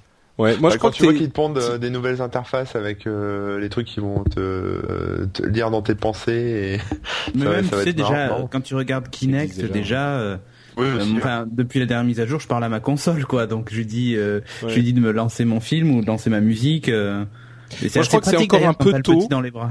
moi je crois que c'est encore un peu tôt euh, qu'on- que ça sera de- pas encore 2012, mais je crois qu'effectivement c'est quelque chose qui va arriver. Ouais, on tend vers ça. oui. Euh, alors à qui c'est? Cédric. Je vais dans le sens Ouais. inverse si vous avez pas. Ah, moi, ma prédiction pour 2012, c'est enfin une offre légale à la Netflix euh, en France. Oh. Ah bah, ça serait bon ça. Tiens, J'adore- Antoine, fait- Et c'est pas, Antoine, un souhait, attention. c'est- je- bah, je pense- Canal Play Inf- Infinity. Oui, mais alors attends, parce que le problème qu'il y a, c'est qu'on est en France et que du coup chaque chaîne va sortir son offre légale. Ouais. Euh, mais c'est pas trop mal, hein. Tu vois déjà le pass M6 qui est, qui est disponible depuis depuis quelques jours, euh, qui vaut 7,90€ par mois et en gros t'as toutes les séries de la chaîne en illimité, même euh, le lendemain après la diffusion aux États-Unis et tout ça, tu vois. Donc euh, et sous-titré, donc c'est vachement bien fait. Et, euh, et en fait, ouais, je pense que là en 2012, euh, tous vont dégainer déjà un par peur que Netflix débarque. Et on le sait que TF1 et M6 ont fait des annonces dans ce sens d'ailleurs en disant qu'ils se laisseraient pas faire et que du coup ben ils allaient euh, ils allaient développer aussi leur, leur leur propre offre. Là où ça devient intéressant c'est quand on voit que par exemple l'offre M6 elle est disponible sur une console de jeu euh, ce qui enfin tu vois une Xbox c'est pas non plus le truc révolutionnaire mais que cette offre va peut très bien être disponible dans une dans une box opérateur euh, ou sur un PC, tu vois. Donc, euh, euh, je trouve ça, euh, je trouve ça très malin. En fait, comme comme l'a fait Netflix, et ça peut même d'ailleurs être disponible sur un mobile, euh, puisque Netflix est aussi disponible sur des mobiles ou des tablettes. Euh, donc euh, voilà, moi ce que je prévois vraiment cette année, c'est enfin une offre légale qui va débarquer. Alors évidemment, elle de pas. Ouais, tu verras. Mais je, moi, c'est ma prédiction. Alors, euh, tu vois, Canal Plus, ça sera très certainement euh, euh, du très orienté cinéma. Mais, mais voilà, je trouve ça pas mal. Le, le seul bémol, encore une fois, c'est que bon, on est en France, donc du coup, si tu veux vraiment avoir accès à tout, il va falloir payer genre 30 euros par mois au lieu de 9 euros par mois. Mais c'est déjà mieux que rien, quoi. On a Bah, enfin une disons alternative que- légale, quoi. Disons que si en payant 30 euros par mois t'as accès à tout, mais genre tout, euh, direct. c'est ouais c'est ça, c'est pas si cher payé. Si t'as vraiment accès à toutes les payé. séries machin, bon. C'est Bah, un peu comme Spotify. Si c'est mieux que de pirater, je paye. Ouais. Voilà, mais c'est mais enfin, je crois que là sur ça, on est à peu près tous d'accord, quoi. Mm. C'est mieux que si c'est mieux que pirater, plus simple et pas non plus excessif en prix. C'est-à-dire que si t'as l'impression de payer le prix juste, ben euh, voilà. Et là il y en a un qui dit non non rien à foutre, moi je pirate. Ah ouais. Mais oui, non, mais tu peux. des, hein, des enfin. Hein. Non, non, mais tu peux. Enfin, euh, je veux Oui, dire, bien sûr. chacun fait ce qu'il veut. Hein, euh, Ouais, enfin quand on t'auras une euh, une offre légale euh, illimi- enfin illimitée euh, ou euh, avec un prix machin, tu vas pas te faire chier à aller sur. Ah, 50 bah, C'est enfin, ouais, c'est clair, c'est surtout ça. Quoi. Bah, clair. Non, Florian, Florian, Florent, t'allais dire quelque chose? Bah, on voit en Amérique, je crois que c'était euh, Torrent Freak qui avait balancé euh, le, les ce qui était le plus téléchargé et qui montrait que, cette- que cette année, euh, bah, le, pira- le piratage est en baisse euh, à- grâce à Hulu et trucs comme ça, Ouais. parce qu'il y a une offre illégale en, Mm. en, en- du USA qui commence à être euh, euh, Ouais, bah, ouais, qui- ouais. qui est sympa. Alors si on a un équivalent en France, peut-être que Adobe va être content et que le téléchargement illégal baissera. Et ils vont dire c'est grâce à nous. C'est grâce à Euh, nous. ouais. Non, mais, mais mais tu vois en fait le, la- la- là où il faut que les choses évoluent, c'est quand tu vois déjà les replays des, des chaînes de télé qui sont limitées à 7 jours ou à ou à 15 jours maximum. Euh, bon, il y a encore un peu de chemin à faire, quoi. Mais en payant, euh, enfin, c'est c'est une offre gratuite, hein, les, les 7 jours et 15 jours, donc Mm. c'est déjà pas mal. Euh, ça évite de t'acheter un Bah, ça, il faut magnétoscope. que- Et voilà, d'ailleurs, je dénonce M6 quand vous coupez mon capital à 3 heures du matin parce que c'est la fin des 7 jours. Bah, ça m'énerve, quoi. voilà. Il y a, il y a des choses qui doivent évoluer aussi. J'ai appris récemment de, euh, de Vivian d'ailleurs que la loi sur la, enfin la loi, les pratiques, c'est peut-être légal, la, la loi aussi, euh, sur la, hum, la période de disponibilité de la Mm. VOD et de la VOD par abonnement était pas la même. Et la VOD par abonnement, c'est 36 mois au lieu de un peu moins pour la VOD normale. Donc forcément, ce genre d'offre ne sera vraiment, vraiment, vraiment intéressante que quand ça, ça aura changé. Il faut espérer que. Ouais, voilà. Mais ça peut, euh, enfin, ça, ça, ça peut se produire plus vite qu'on ne le pense. C'est vrai. Euh, Antoine, Anto- Euh, Antoine Irma, de quoi Oui, euh, bah, je vais faire un truc pas si irma que ça. Euh, Il y a un truc qui est triste pour moi, c'est euh, l'échec annoncé de la I'm Sandra, and I'm just the professional your small business was looking for. But you didn't hire me because you didn't use LinkedIn jobs. LinkedIn has professionals you can't find anywhere else, including those who aren't actively looking for a new job but might be open to the perfect role, like me.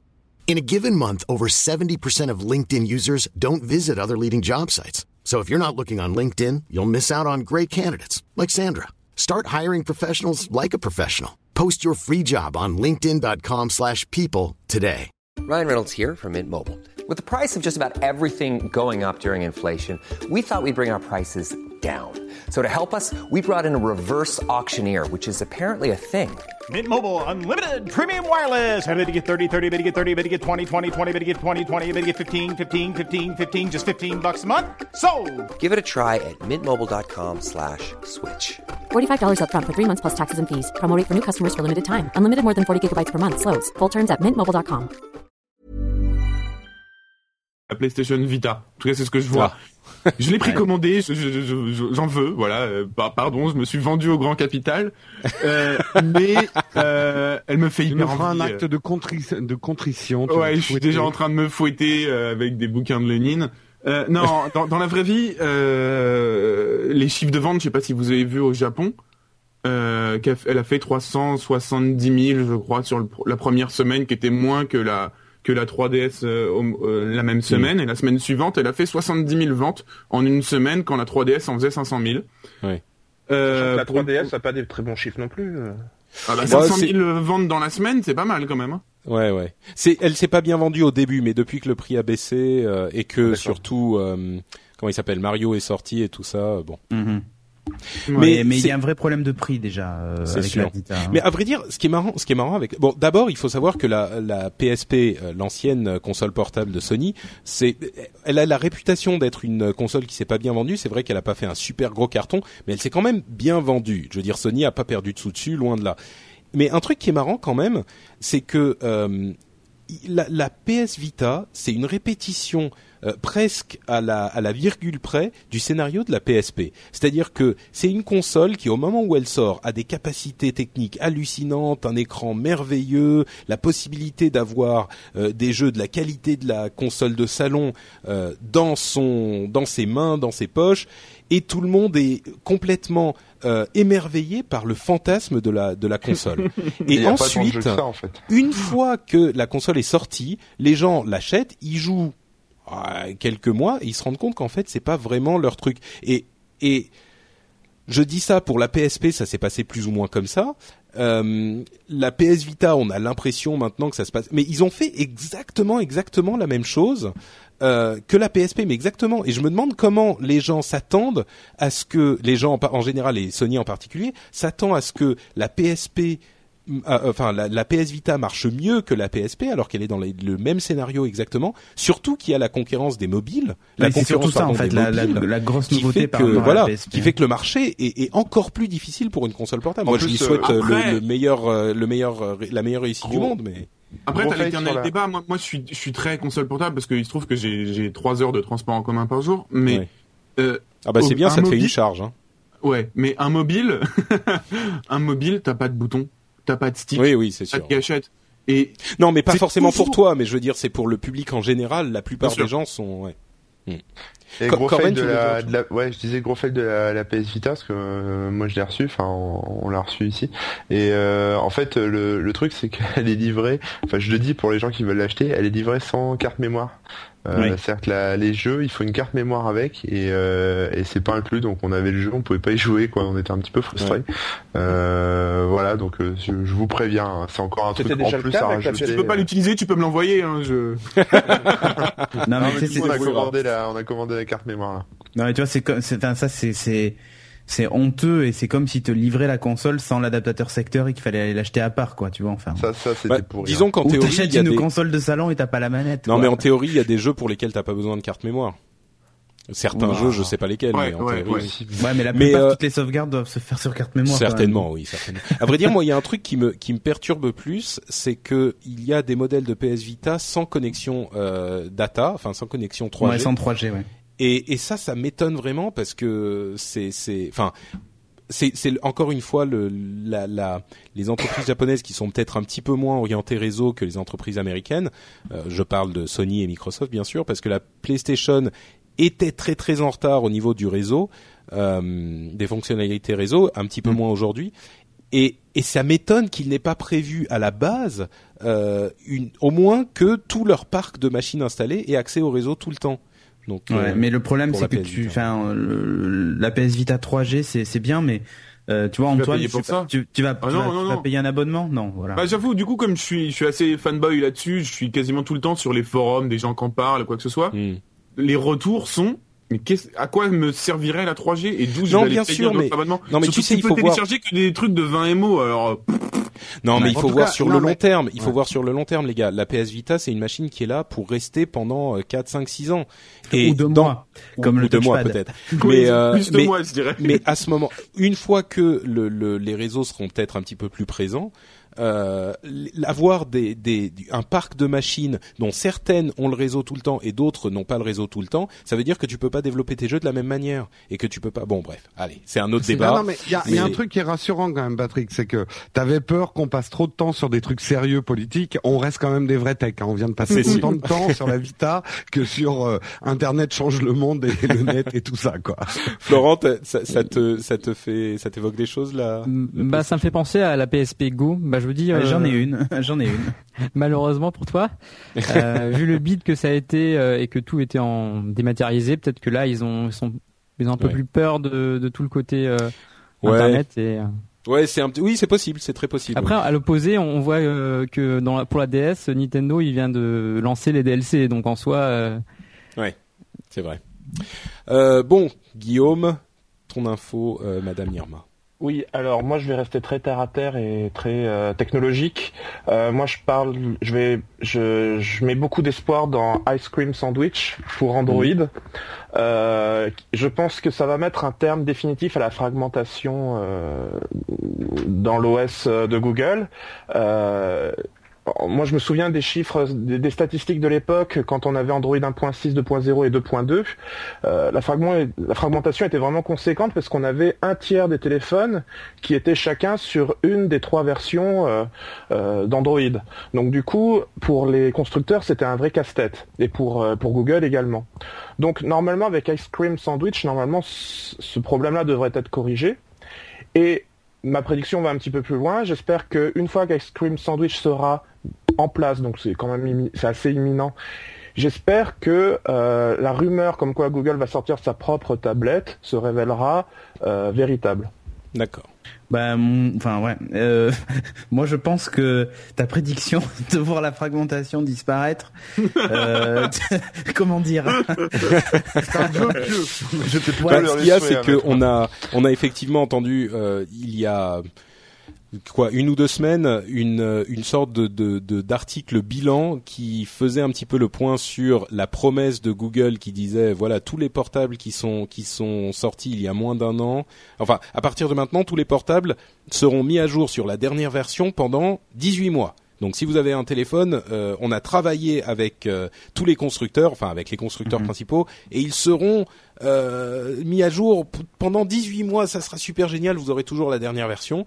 Et ben en fait, il y en a aucun qui a été mis à jour quoi. Ça demande trop de ressources des constructeurs. Il y a plein d'analyses du genre pour les constructeurs, les, ils considèrent que la, la transaction, enfin la relation avec leur consommateur est terminée au moment où il leur a vendu le portable. Donc ensuite, la mise à jour de leur appareil, ils s'en foutent comme de l'an 40.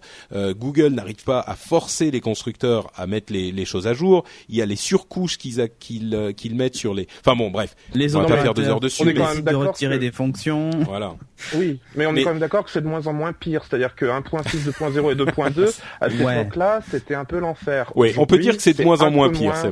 La grosse différence, c'est que par exemple, t'as pas un LG qui va débarquer en te sortant un téléphone sous 1.6 alors que tout le monde est en 2.0, Ouais. juste parce qu'ils ont pris leur temps pour développer le téléphone et puis au moment où ils sortent, en fait, euh, l'OS est complètement dépassé et, Ouais. et impossible en plus de le mettre à jour. Mais en fait, il y a, il y a- c'est un vrai pari hein, de, de, de faire sauter la fragmentation aussi, parce que qu'est-ce qui va différencier un HTC d'un Samsung?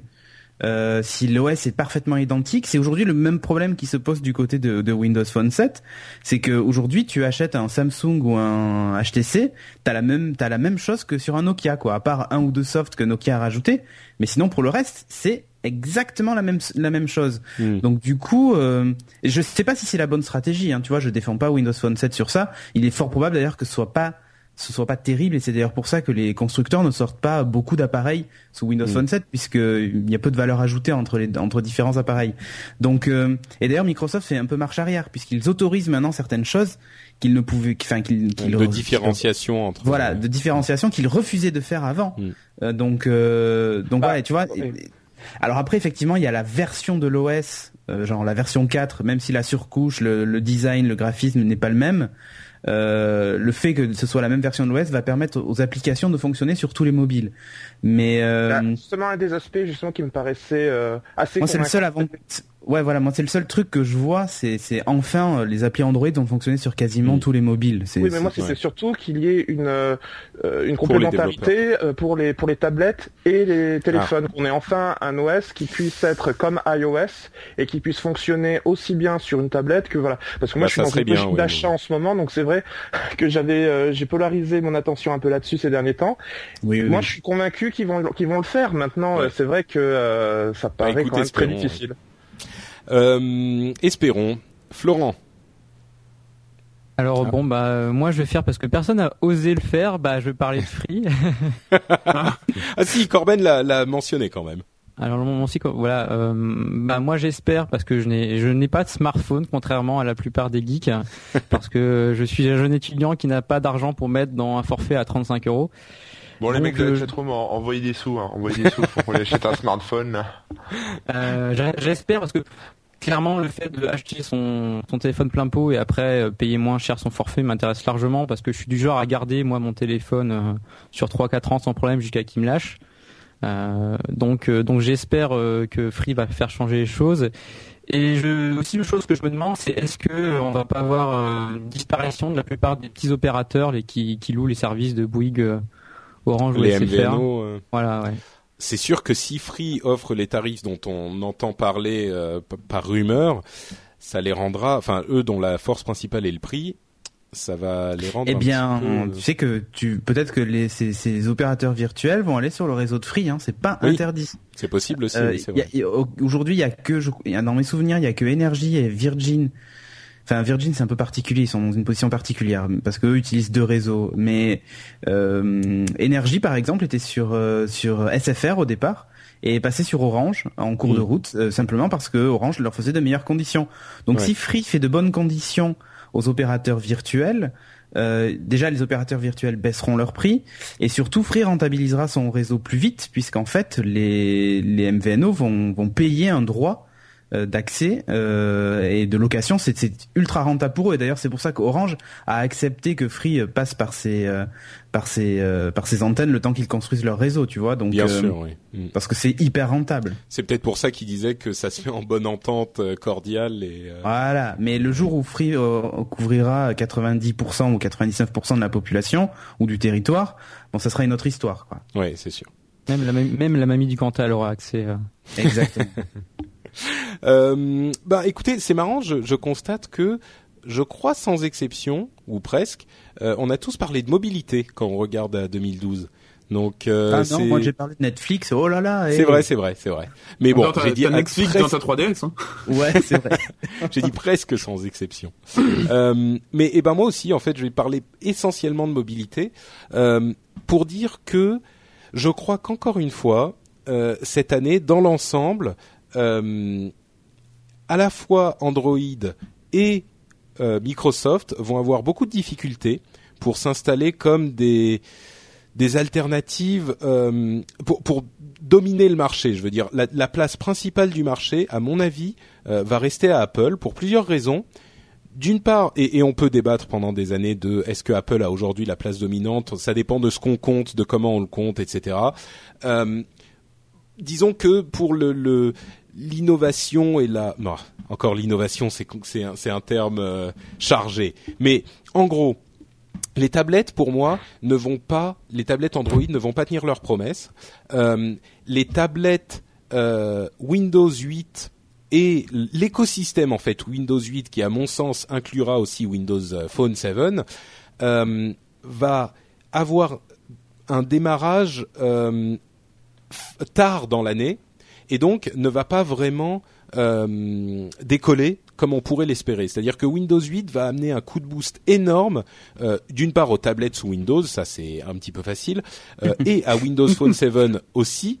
Euh, et cet écosystème dans son ensemble va devenir euh, euh, extrêmement important, mais ça n'arrivera pas en 2012.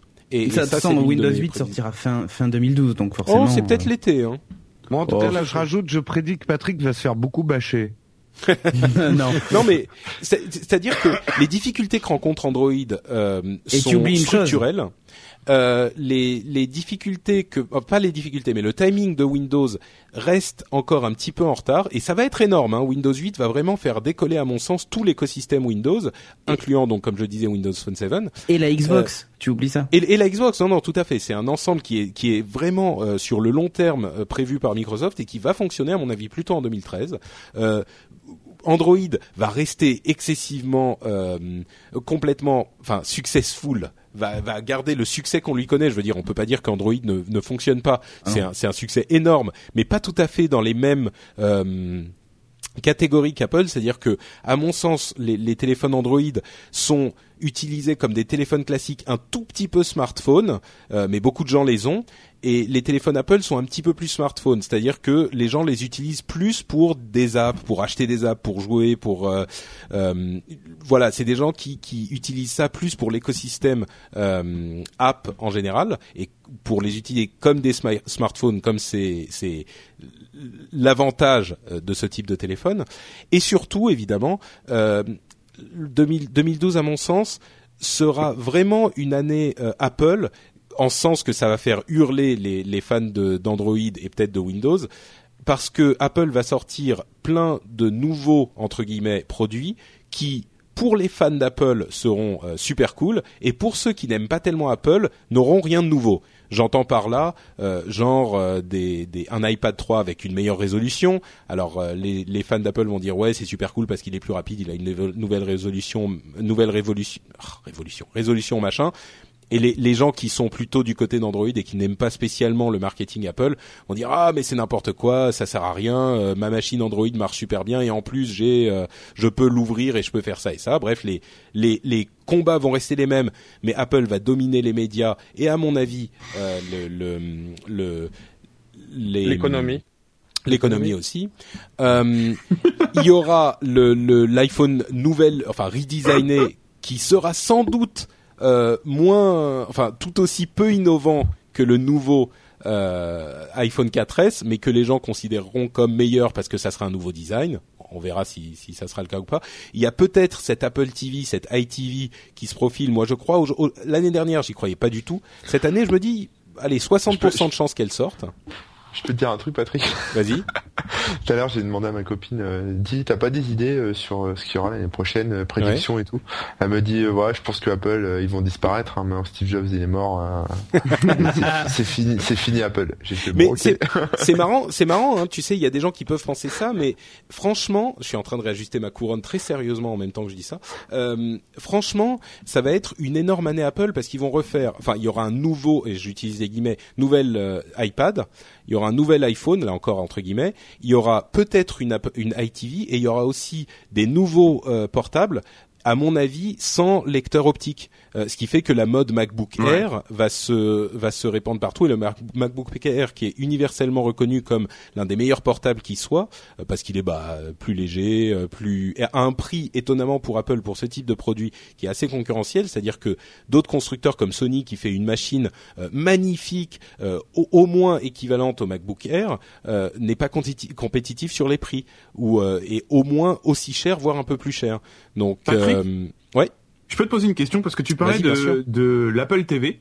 Moi, je, je, je, je- j'hésitais à mettre ça dans mon Madame Irma et je me disais l'Apple TV va euh, euh, annoncer la mort de la 3D. Parce que j'ai, comme l'impression Oui. que l'Apple TV sera pas 3D parce que la 3D tout le Mm. monde s'en fout. Mm. Qu'est-ce que t'en penses? Est-ce que tu penses que 2012 c'est la mort de la 3D Euh, non, je crois pas. Moi, enfin bon, là c'est vraiment Madame Irma, mais moi je crois que la 3D est par défaut installée partout, que tout le monde continue à s'en foutre, mais que de toute façon ça coûte aussi cher de, de faire une télé 3D qu'une télé pas 3D. Eh ben, Donc elle est je suis pas d'accord, la Canal Plus abandonne sa chaîne 3D. Ils l'ont C'est annoncé ça. aujourd'hui. D'accord.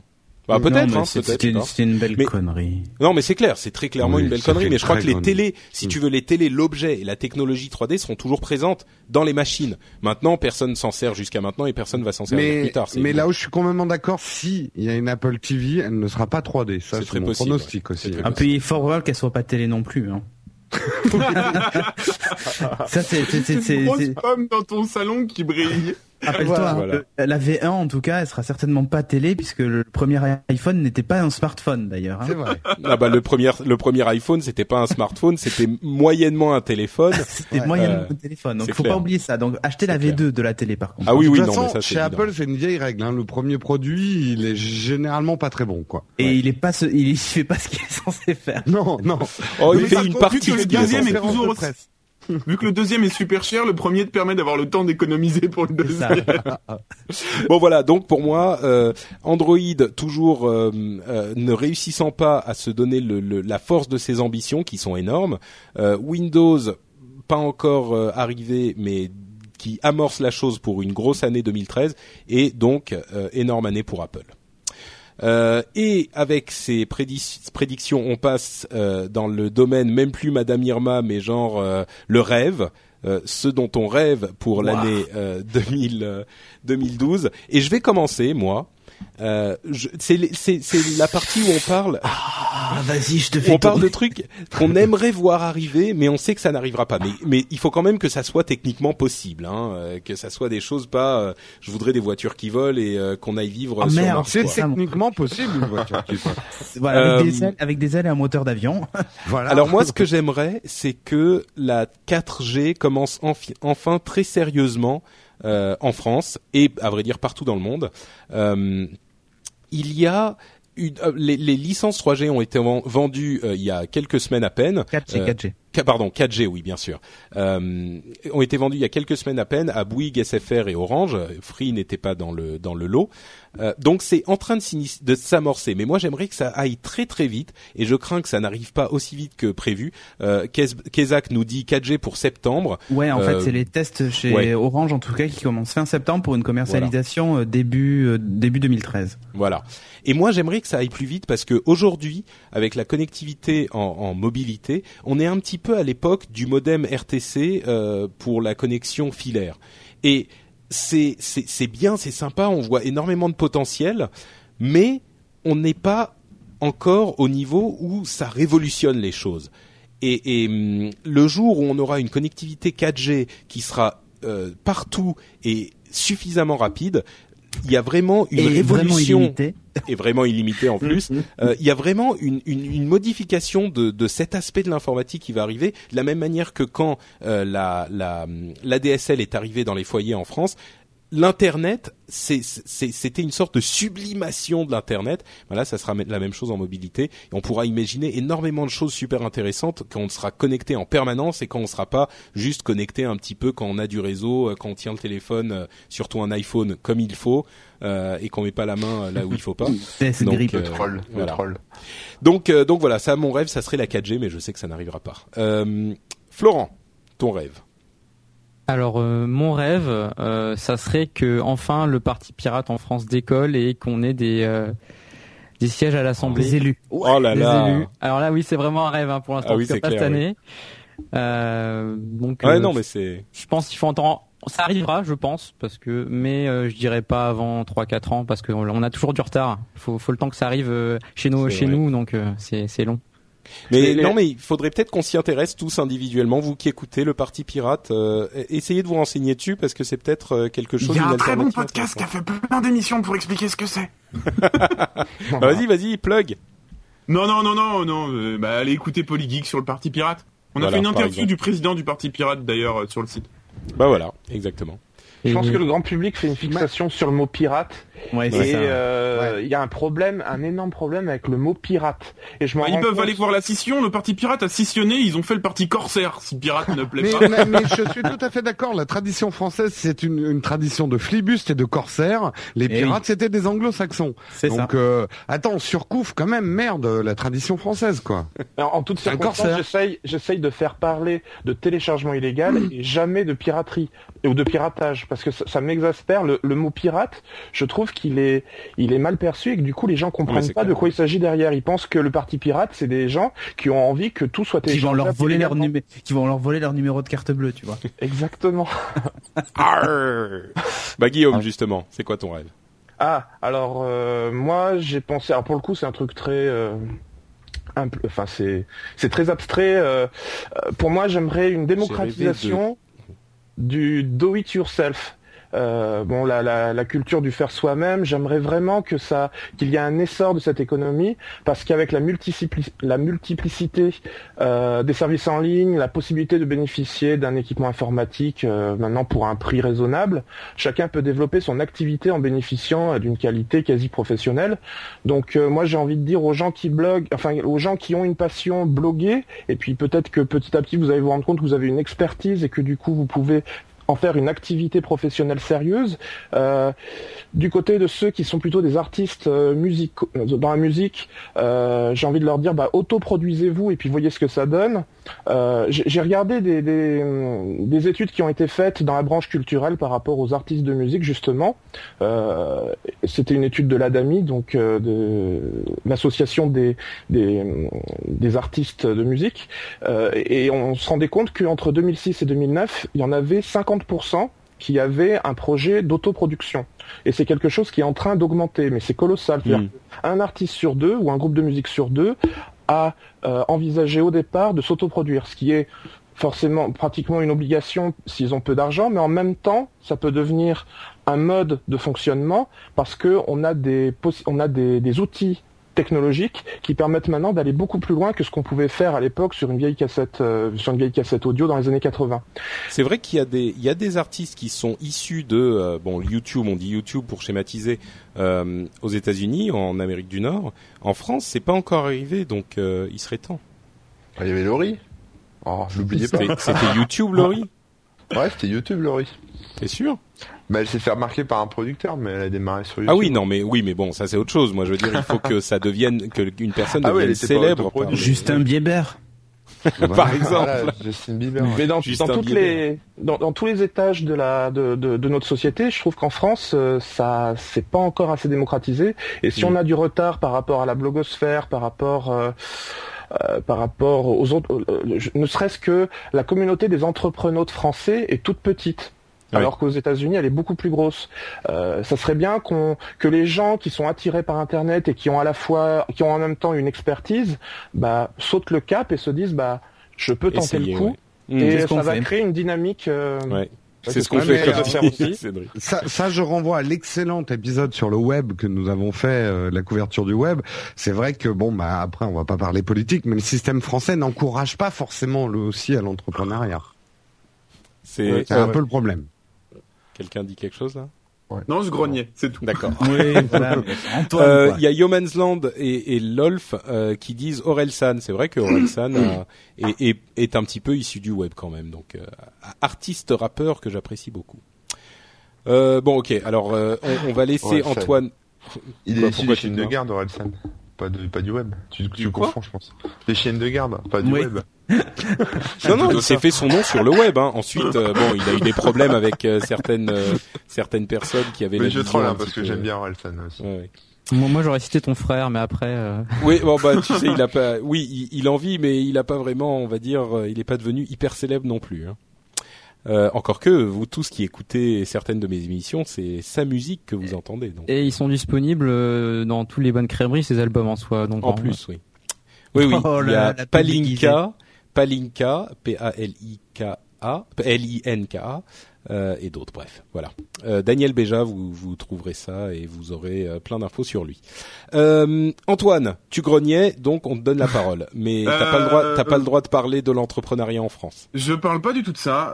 Bah, alors très rapidement, un souhait auquel je pense, c'est vrai que moi je travaille en biologie et en cancérologie notamment, et le souhait, même s'il est pas pour 2012, euh, Guérir le cancer. Bah ouais, voilà. euh, désolé, hein, ça paraît un peu con, mais j'aimerais bien que ça marche un jour. Non, non, moi, tu Ah, mais sais, nous euh, aussi, moi, on je suis, aimerait bien moi, je suis ça. pour, Oui, oui. oui, ouais, oui, mais on tu sais, aimerait ça bien. fait un peu euh, concours de Miss France. Euh, je voudrais que ce soit la paire sur terre, Il y a qu'on eu un guérisse le truc, cancer euh, et que les dauphins ils soient tous gentils. Il y a, il y a eu Ouais, un ils sont truc méchants, comme les ça, dauphins, par rapport putain. au cancer. par rapport au cancer, il y a un truc comme ça là. Ils ont fait, ils ont trouvé un nouveau truc là qui. euh, Ouais, euh, Mais ils trouvent des bon, nouveaux trucs pas- tous les pas ans, parler de mais- tout ça, mais, mais, mais pour revenir sur un truc qu'on qu'on qu'on voit un petit peu plus tous, c'est sur la mobilité. Moi, il y a un truc qui me fait rêver depuis le milieu des années 90, euh, quand j'avais vu ça dans une, une série télé sur le canal, je sais plus. Et je, je sens ça venir pour, pas encore cette année, mais très rapidement.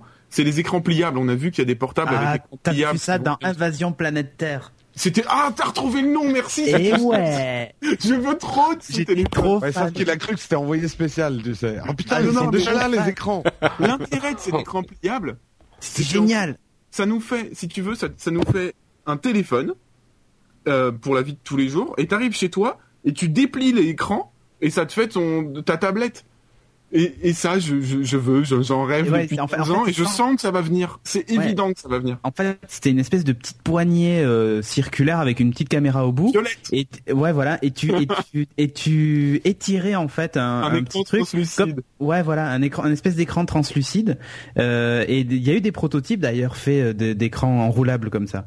Donc, euh, et ouais, moi aussi, ça c'est un rêve, ça, ce truc. Oui, effectivement. Mais tiens, c'est marrant, un truc à quoi ça me fait penser, c'est le, le peut-être l'écran déroulable que, que- qui se transforme en fait en ton ordinateur quand t'es chez toi et qui est ton téléphone quand t'es euh, dans le dans la rue. Euh, plutôt que ça, peut-être une sorte de déport de toutes tes informations sur le web dans le cloud qui fait que euh, ton ton en quelque sorte, ton téléphone devient ton identité. On en avait parlé il y a quelque temps. Et donc, quand tu es sur un ordinateur, euh, tu colles ton téléphone sur l'ordinateur et ton téléphone, se, enfin, ton or- l'ordinateur n'importe lequel se transforme en ton ordinateur. Ton, tu vois, ce genre de bon. Tout devient libre service, quoi. En gros. euh. Ouais, en- ouais, ce genre de. Bref, ok. Bon, je me suis même perdu dans mon explication. Euh, mais je me comprends, c'est le principal. Donc, ok, les écrans pliables, ça serait très cool, effectivement. C'est peu Ah, probable bah, pour tiens, cette année, mais il y a des prototypes. Hein. Corben, t'as posté une photo sur le sur le chat où on voit Sandoval, le un des personnages euh, un peu ambigus de la série. Oh, quelle mémoire. Ah oui, mais attends, j'étais très très fan d'Invasion Planète Terre. Euh, donc, euh, bah écoute Cédric, puisque tu aimes parler, Eh bien, moi, je vais vous parler d'un truc qui est proche de ce dont tu viens de parler, Patrick. Euh, moi, je rêve, enfin, je souhaite pour 2012 la démocratisation du NFC. Euh, mais attention, donc du, du- ces fameuses puces en contact, mais pas pour euh, payer son ticket de métro ou être tracé dans les magasins, euh, plus pour pour l'usage au quotidien. Euh, Google nous avait fait une belle démo au Google I.O. où ils passaient un Galaxy Nexus près, près de leur d'une chaîne IFI et automatiquement euh, ça ça jouait le morceau de musique qui était en cours euh, sur euh, sur euh, sur le Galaxy Nexus. Euh, ou par exemple Nokia qui a sorti il y a pas si longtemps que ça des des, des oreillettes euh, et des petits des petits haut-parleurs Bluetooth, mais qui en fait au lieu de s'appairer en tapant un numéro machin, tu approches ton ton téléphone NFC du de l'enceinte et hop automatiquement ça joue la musique. Et donc on pourrait imaginer des usages hallucinants avec ça, comme tu le disais, tu t'approches de ton ordinateur, ça le déverrouille sur ton bureau à toi, ce genre de choses quoi. Et, en domotique, c'est ça serait euh, juste excellent. Hmm. Tu rentres chez toi avec une puce NFC par exemple sur ton trousseau de clés, tu le poses euh, sur, dans, dans, sur une sur une station par exemple, et automatiquement il sait que t'es rentré, il te met euh, la musique que tu veux, euh, il t'affiche ta chaîne de télé machin, il fait chauffer ton café comme tu veux, ton bain à la température. Ah putain, attends, température non mais attends, attends, ça, une quoi. seconde, une seconde, non, le bain, non, pas tout de suite, le café, attends une seconde, c'est c'est Non mais trop. voilà, tu vois, non mais ce non, que je veux dire, c'est moderne, Charlie Chaplin. Ouais, non mais et pour pour il y a des pour il y a des choses qui fonctionnent très bien déjà comme ça. Ouais, hein. C'est pas c'est pas c'est pas du futur, c'est c'est réel. La seule chose c'est le NFC qui est, qui est juste pas pas répandu du tout quoi. Ouais. Et je, je rêverais que ça le soit. Mais tu sais, en, en, en écoutant ta description, ça me fait penser que pour que ce genre de choses fonctionne, il faudra déjà qu'il y ait une intelligence artificielle assez développée, parce que euh, le problème, c'est que pour gérer tout ça, ça se transforme en... euh, euh, il faut être super bidouilleur, faire des listes, faire des connexions, euh, faire ces, ces configurations de tel et tel et tel truc, et la plupart des gens ne le feront pas, quoi. Si, Donc, Bah, euh, la- si, si ta configuration, tu l'as fait dans un dialogue, dans un dialogue parlé, par exemple. oui, donc il faut que l'ordinateur comprenne ce que tu dis, donc déjà une sorte d'intelligence artificielle. L'avantage du NFC c'est que t'as les les les les couplages. Nicolas. Poppy qui dit il faut une femme. Voilà. les, les, les, cou- les, cou- Bah, voilà. les couplages sont automatiques avec le NFC. Quand tout tu ça, diras ma ce qui- puce, ça voudra pas dire la même chose. Ouais. Et ce qui est génial, c'est que par exemple, tu fais couler l'eau de ton bain jusqu'à un certain niveau à la température que tu veux, et une fois que c'est au niveau et à la température que tu veux, tu approches ton téléphone et il mémorise le truc, tu vois. Par exemple. Tu le mets dans le bain et il est foutu. Les sociétés d'assurance vont s'enrichir, hein, parce qu'il va falloir, Ah ouais, il va falloir prévoir tous les, c'est- tous les tous les fonctionnements, tous les dysfonctionnements, il va falloir les prévoir. Les sociétés d'assurance vont vont faire leur blé. Non, C'est mais les, les- les scénarios domotiques sont hyper évolués. Ouais. euh, Mais tu Oui, sais, oui, ça me fait, ça me fait un peu penser à, à hum, cette, euh, tu sais, les futuristes qui imaginent le futur avec les références du présent. Mm. Et je me souviens, il y avait un exemple euh, frappant euh, qui était je sais plus à quel moment ils avaient imaginé ces scénarios, mais ils disaient dans le futur, euh, c'était il y a quelques décennies, dans le futur, on aura des machines chez nous qui vont tout faire pour nous, genre euh, des machines pour découper nos carottes, pour faire des carottes râpées. En fait, tu mets ta carotte dans la machine et euh, ça te sortira des carottes râpées de l'autre côté. Effectivement, c'était la manière dont on pouvait voir le futur à l'ère de l'industrialisation, quand on comprenait pas encore exactement tout ce que ça faisait. Et en fait, ce qui s'est passé, on le sait bien, c'est que c'est pas qu'on achète des carottes qu'on fait râper chez nous, c'est qu'on achète les carottes déjà râpées. Quoi, si tu veux des carottes râpées, tu les achètes déjà râpées. Ça se discute. Hein. c'est non, bah bien sûr, tout le monde le fait pas, mais je veux dire, dans, de- ce genre de truc, euh, soit tu les râpes toi-même, soit tu les achètes déjà râpés. Et c'est le genre de truc qu'on peut pas vraiment prévoir. bain, je vais je- acheter un bain déjà rempli à 35 euros. Non, mais ce que je veux dire, ce que je veux dire, c'est que plutôt que d'avoir la puce NFC qui va savoir que ton bain machin, peut-être qu'il y aura un autre système euh, qui fera que tu vois une sorte d'intelligence artificielle générale de ta maison euh, qui saura elle-même déjà tout ce qui se passe et t'auras pas besoin d'approcher ton téléphone. Oui, oui, oui, non, mais l'intérêt du NFC, c'est qu'en gros, ça devient. Alors c'est là où il y a, il y a des dangers et Antoine va, va me sauter dessus, mais ça devient ton, ton espèce d'identité numérique facilement hackable, me dirait Corben. Mais euh, mais euh, voilà, l'idée c'est que tu as un, un appareil, c'est pas forcément un appareil électronique, tu vois, ça peut être une carte à puce ou j'en sais rien, Qui réunit Euh, qui réunit en fait tout ça, quoi. Tu vois, ce genre de, de données. Tu vois, les données, par exemple, sur ta t'es dans ta bagnole, ton téléphone pose, en NFC posé sur la sur dans la boîte à gants, par exemple, et quand t'arrives chez toi, il a enregistré ta consommation euh, euh, d'essence et tout ça, et toi, t'as des datas sur ton ordi, par exemple, en approchant ton téléphone, qui t'indique quand quand est ta prochaine révision, euh, quand tu dois changer, euh, faire ta prochaine vidange, et ce genre de qui tu vois. amende parce que t'as trop roulé. Et, euh, Non, Moi, non, je mais- crois que, non, tu sais, on se, on se rejoint un peu, Cédric, mais je crois que ce genre de choses arrivera d'une manière différente. Oui. Ça sera avec la, la connectivité permanente. Oui, oui, c'est Et possible. pas la. NFC, tu vois. Mais... Et même au, au niveau des données personnelles, je trouve pas ça tellement si dangereux que ça parce que par exemple, si on prend en compte le, le dossier médical, ça serait génial de, ça serait génial de, de, de pouvoir avoir son dossier mé- médical qui nous suit partout en toutes circonstances et pouvoir se dire que avec euh, simplement un téléphone ou ce qu'on porte sur nous, euh, les gens pourront ouais. instantanément savoir quels sont nos, nos, nos, nos antécédents et pouvoir nous soigner de dire manière une carte optimale. vitale, quoi. Mais, mais en fait, non, mais att- attends, Ouais, Non, mais c'est vrai, ça c'est ça. existe C'est déjà. chaud, c'est chaud. Ça, ça existe déjà en fait, euh, c'est c'est- ce truc-là euh, et euh, c'est en Suisse, je crois, où des cartes SIM intègrent ce genre d'informations et en tapant un certain Mm. code sur le téléphone portable, les secours peuvent voir si ton Ouais. groupe sanguin, si t'as des antécédents, ce genre de truc quoi. C'est pas très Oui, répandu, d'ailleurs, mais ça pourrait l'être. Là, c'est dangereux, les gars, c'est dangereux. Euh, moi, j'ai, enfin, ces, ces trucs-là, ça se craque. Enfin, au bout d'un moment, ça, se craque. Bah ouais, mais là, je m'approche de toi, bam, je te scanne, je te scanne et, euh, et je sais que Et là, tu sais quel est ton groupe sanguin, putain. Tu Non, sais quel est ton groupe sanguin. euh. Ouais, enfin, je veux dire, c'est ce genre de truc, quoi. ouais, mais qu'est- qu'est-ce que tu vas faire avec son groupe sanguin, quoi? Ouais, mais si t'as les, les, dans je parle- les, Je parle pas du groupe sanguin, je parle, de- je sais pas, par exemple, il a le sida ou j'en sais rien, n'importe quoi. Ou, euh, Oui, enfin, il y a des photos, à il y a ce des moment-là, photos, euh, des photos sur sa puce ou, euh, enfin, tu Il vois. y a déjà des excès sur dans ce sens-là. Les, les sociétés Mais- d'assurance essayent déjà d'avoir ce genre d'informations pour te Mm. faire payer plus cher ton contrat d'assurance. Donc c'est vrai que le problème, il existe, et il existe déjà. Ouais, mais. De toute façon, euh, quand on parle de tech, on va, on va pas refaire euh, le, le vieux truc, mais le tech a toujours une part sombre. Dans toute Oui, évolution, il y a des dangers. C'est vrai. Oui, bon après savoir ta consommation d'essence, ce genre de truc, euh, bon, on s'en fout un peu. Bah, oui, non, mais je rigolais tout à l'heure, mais imagine qu'il y a une police écologique euh, qui t'interdise de consommer trop d'essence. Oh là Eh là, bah, mais on est en con- 2024, là, on parle de 2012. Hein. Ouais, Non, mais mais t'en sais rien, tu sais. Oui, mais euh, i- Regarde à Paris, hein, les écologistes, ils contrôlent bien le truc. Hein.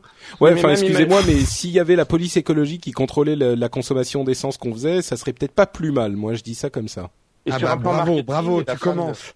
Sur je, vais rendre, je vais rendre ma BMW alors. La femme ne sait pas Mon où tu vas le 4x4, voir, c'est elle foutu. regarde ta consommation d'essence et elle peut savoir si t'as été, euh, si t'es resté à la maison ou si t'as été te balader.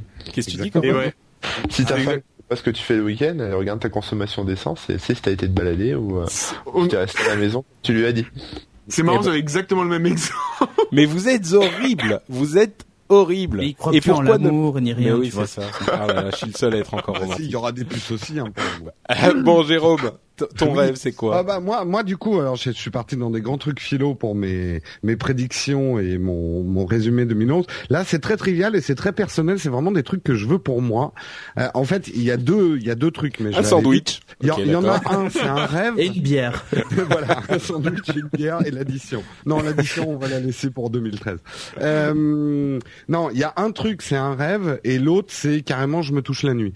Euh, D'accord, ok. voilà. Mais tu sais que tu peux le faire aujourd'hui, hein. C'est, il Oui, y bah, a tu pas sais, encore le- la police de. Tout le discours sur le do it yourself, euh, je pense qu'il faut l'appliquer.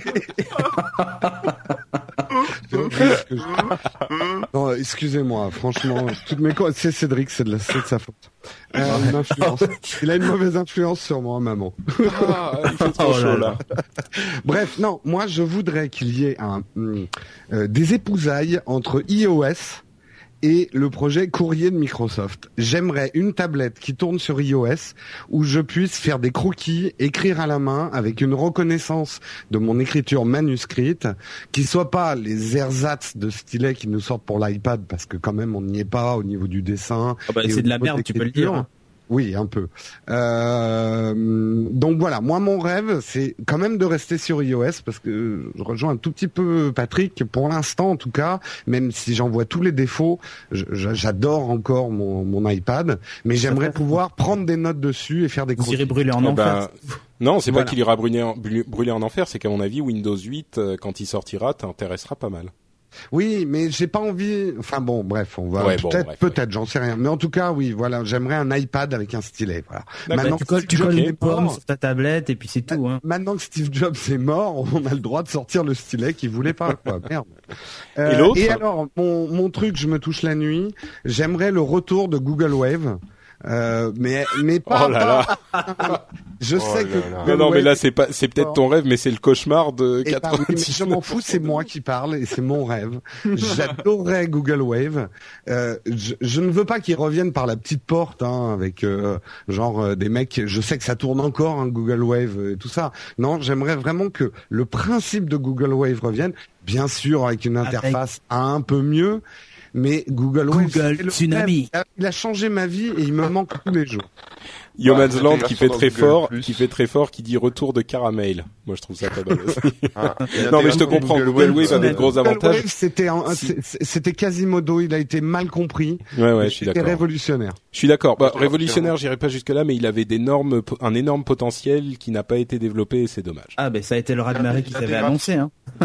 L'intégration de Google Wave euh, dans, dans Google Plus, euh, comme les, les Hangouts, euh, ça tirait. Non, parce que en fait, le, le truc pour moi qui était le plus révolutionnaire dans Google Wave, c'est la non-linéarité de l'information et de la communication. Et c'était bien bordélique pour sûr. hein. Ben oui, mais ça correspondait plus euh, à la pensée humaine et à, Ouais, enfin, à à la pensée Kaneborgienne, hein, je pense, parce que. Ouais. Je trouve que Oh, non, c'est vrai. la timeline de Facebook se rapproche un peu de ce que faisait euh, Google Ouais, mais Wave. ça reste linéaire quand même. Ouais, c'est la différence, c'est que tu pouvais aller éditer n'importe où, mais c'est vrai. Euh, Merovingia, avec des, numéros partout dans la chatroom, nous dit euh, iPen, euh, le stylet en question existe déjà. C'est vrai que j'avais vu une news dessus. C'est un stylet actif. Il y a un machin qui se micro AFK. Qu'est-ce qui se passe? Allô Non, rien, c'est- Ah oui, non, pardon. Non, alors pas- Antoine, Antoine me dit qu'il va être, euh, qu'il est pas là pendant deux secondes, très discrètement dans la chat room. Et moi, qu'est-ce que je fais? Je pose la question en live, donc forcément, Voilà. je ruine le truc. Euh, non, le, le iPen, qui est un projet sur Kickstarter, qu'on connaît bien, le site pour lancer des projets et les faire euh, euh, financer. Pas, pas, pas foiré. C'est hein, un, c'est un, c'est un stylet actif qui serait exactement ce que tu veux en fait, Jérôme. Euh, rechercher iPen sur Google, iPen. Euh, c'est exactement Ah, ce que tu voudrais. Je crois pas qu'il euh, rejoint, mais euh, il y a la pression, il y a la mesure de la pression. Oui, ou pas oui, oui, il est actif en fait. Ah, il y a, en fait, tu branches euh, quelque chose. Il faut des piles le, aussi, hein. Il faut des piles. Enfin, c'est un peu, Ah, oui, c'est oui, pas non, idéal, pas mais encore, ouais. Bon, Mais bah, mais euh, pourquoi pas Mais bon. Bon, par contre, pour Google Wave, euh, même avec Kicksta- Kickstarter, il y a rien à faire, hein, c'est foutu. même avec des piles Google Ouais, Wave. euh, non, ça marche plus. Euh, Corben, tu conclus cette émission avec Oh. ton, ton Grosse rêve. responsabilité. Ouais, bah moi, mon rêve, euh, ça va pas aller chercher bien loin. hein. C'est le, le- le décès euh, rapide et douloureux euh, de Adopi, de Lopsy, de Acta, de Sopa, Ah. de, de tous ces trucs-là. Ouais. Euh, voilà. Et puis, euh, et puis non, après, euh, je crois que c'est tout. hein, pour l'instant, Ouais. ça me va déjà. Si ça, ça Oui, ça serait pas mal. Et effectivement, c'est un doux rêve qui, je pense, euh, ne se réalisera pas. Oh là là, Malheureusement. comme tu ter- comme tu plombes l'ambiance. Bah oui, non. Mais tu sais, il y a Cory Doctorow qui a fait une conférence assez intéressante à la conférence, euh, euh, comment elle s'appelait? Ah, euh, Chaos euh, 28. Com- 3C. Chaos Computer Club. Ouais. Qui, qui disait, on a l'impression d'avoir à chaque fois qu'on qu'on réussit à se battre contre l'une de ces oh lien sur la chatroom Free Mobile devrait débarquer Oui. d'ici vendredi. Incroyable. Euh, merci euh, Finuxien. TF Linuxien. Li- TF Linuxien, pardon. Euh, oui, donc je disais, Cory Doctorow disait, on a à chaque fois l'impression d'avoir euh, tué le boss de fin de jeu quand on, quand on renvoie l'une de ses lois dans les dans les cartons d'où elle venait, et euh, et en fait, c'est juste le, le mini boss de fin de niveau. Et les plus gros problèmes qu'on va avoir, c'est pas avec les questions de propriété intellectuelle. C'est un truc dont on a déjà parlé euh, il y a quelque temps dans le rendez-vous tech avec beaucoup d'enthousiasme. C'était les trucs du genre les imprimantes 3D quand on va pouvoir copier et dématérialiser en, en quelque sorte les objets physiques. Et là, ça va être euh, encore pire. Donc euh, il y a une bataille longue et euh, ardue qui est devant nous. Il faut pas baisser les bras. On n'y est pas continuer. encore. Non, on n'y est Ah pas ouais. encore, on n'y est pas encore. Mais ce que je veux dire simplement, c'est que euh, Sopa et Adopi, il faut pas s'imaginer qu'une fois que ces trucs-là seront euh, terminés et oubliés, la guerre sera gagnée. À mon avis, on a encore du boulot jusqu'à ce que les gens dont parle euh, Florent, c'est-à-dire les jeunes qui sont nés avec Internet, et soient arrivés en âge de contrôler les choses. Et là, il Non, nous faut encore que- 30, ce que- 40, 50 ans. Quand, quand je parle d'abandonner, euh, par exemple pour Adopi, c'est euh, juste que les mecs euh, prennent en, en compte dans leur euh, leur business plan, leur business model, leur calcul ou j'en sais rien, leur marge, euh, le, la notion de, de, de, de piratage ou téléchargement illégal et, et voilà quoi, et qu'on arrête de parler de tout Ouais. ça. Oui, oui, mais je crois que oui, c'est pas, à mon avis, c'est pas pour tout de suite, mais bon.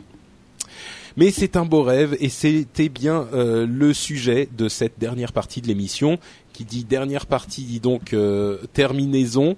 Non, pas terminaison. Termination, non. Terminage. Terminage, on, on voilà. peut faire un, un grand rêve commun pour les podcasts euh, francophones? Ah oui. Bah ouais, ouais, c'est un Hein. peu bateau, mais enfin, vas-y. Bah ouais, non, bah c'est bon, je l'ai dit. Hein. Qu'on se casse pas la gueule, quoi. Ouais, d'accord, voilà. Euh, que, bah, en fait, euh, en France désormais, il y a bon plein de podcasts. euh, ah, en fait, j'ai presque envie de dire, c'est vrai, il y a genre deux réseaux désormais. Il y a No Watch et FreePod, et à part ça, Oh, il y a des podcasts in- indépendants, Mm. bien sûr. Mais aujourd'hui, c'est vrai qu'il y a des choses qui commencent à se former euh, dans la, la bonne humeur et la camaraderie générale qu'on réussit à, à, à conserver, alors que euh, c'est pas toujours le cas ailleurs. Quand on voit parmi les blogueurs qui se tapent sur la gueule ou d'autres domaines où c'est pas Ça, c'est la forcément- faute de Corben. C'est moi, j'ai j'ai foutu le bordel. Exactement. Non, mais Corben encore, c'est un gentil, mais euh, il y en a. Bref, Euh, donc non.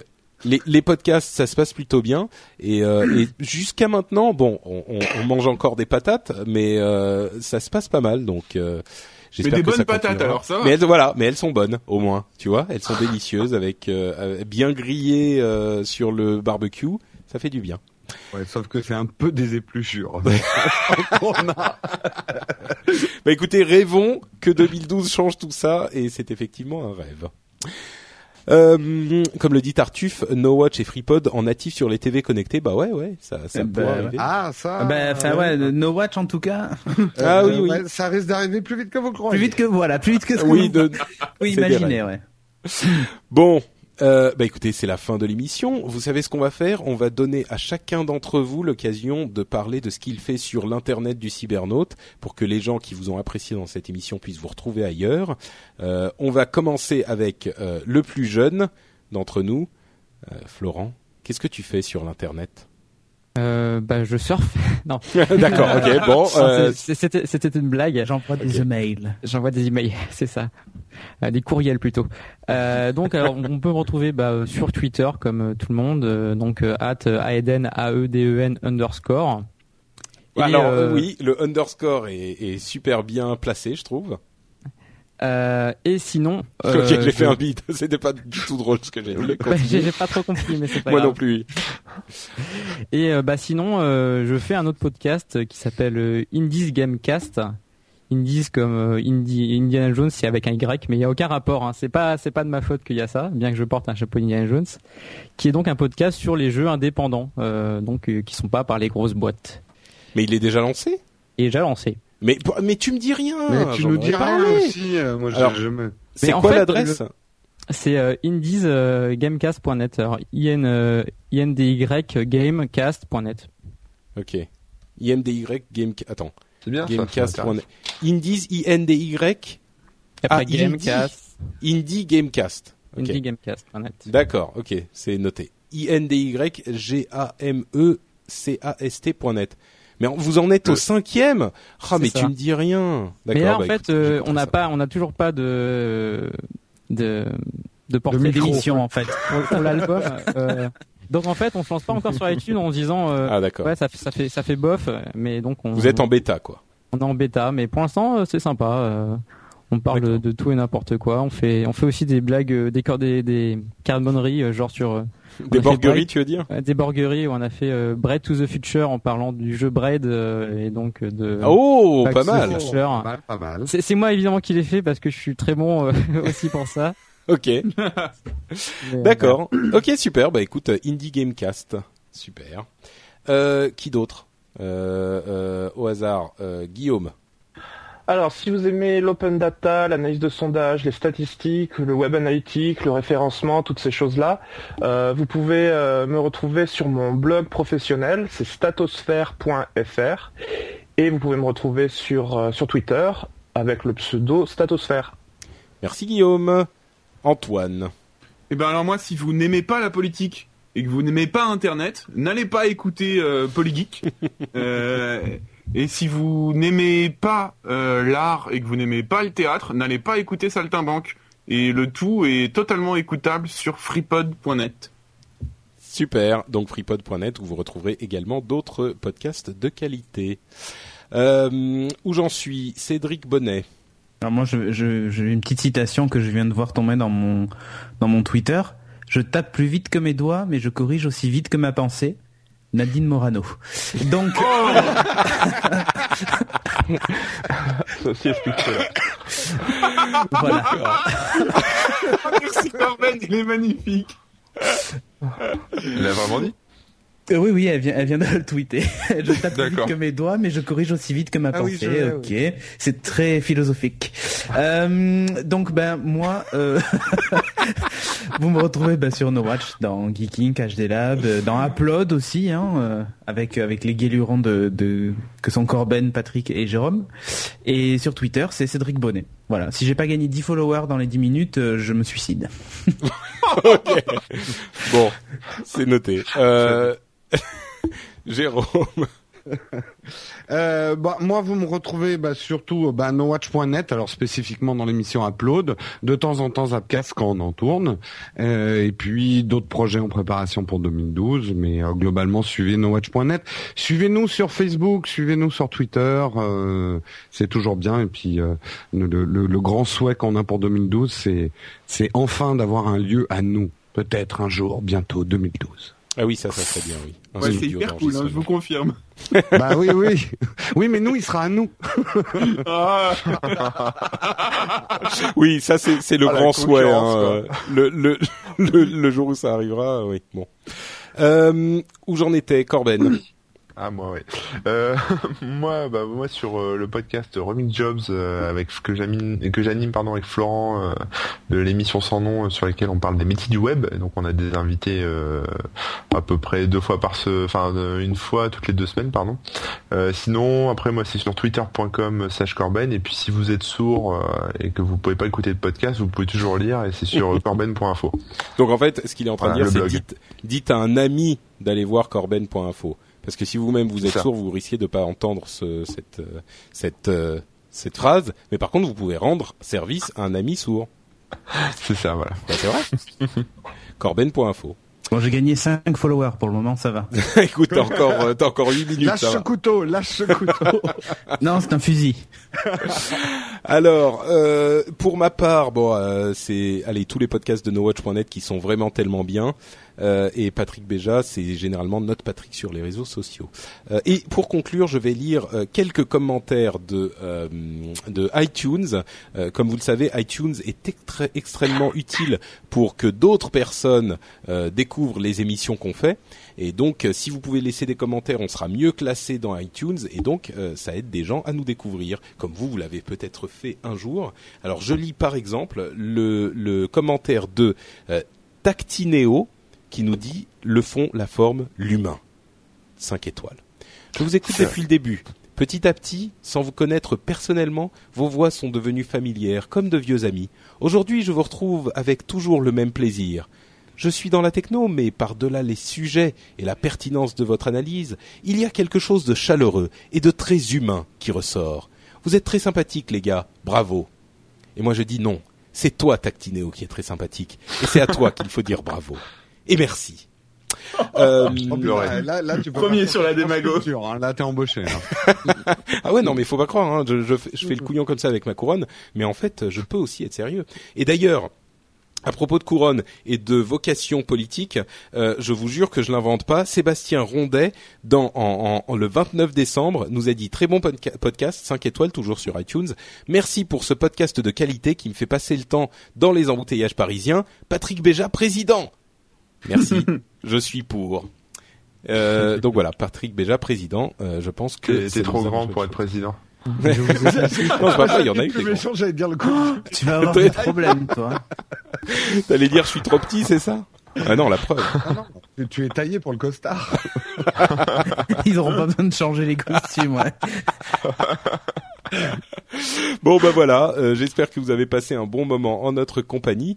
Euh, on sera de retour dans euh, 15 jours évidemment pour une émission un petit peu plus normale avec moins de Madame Irma et moins de monde aussi autour des micros.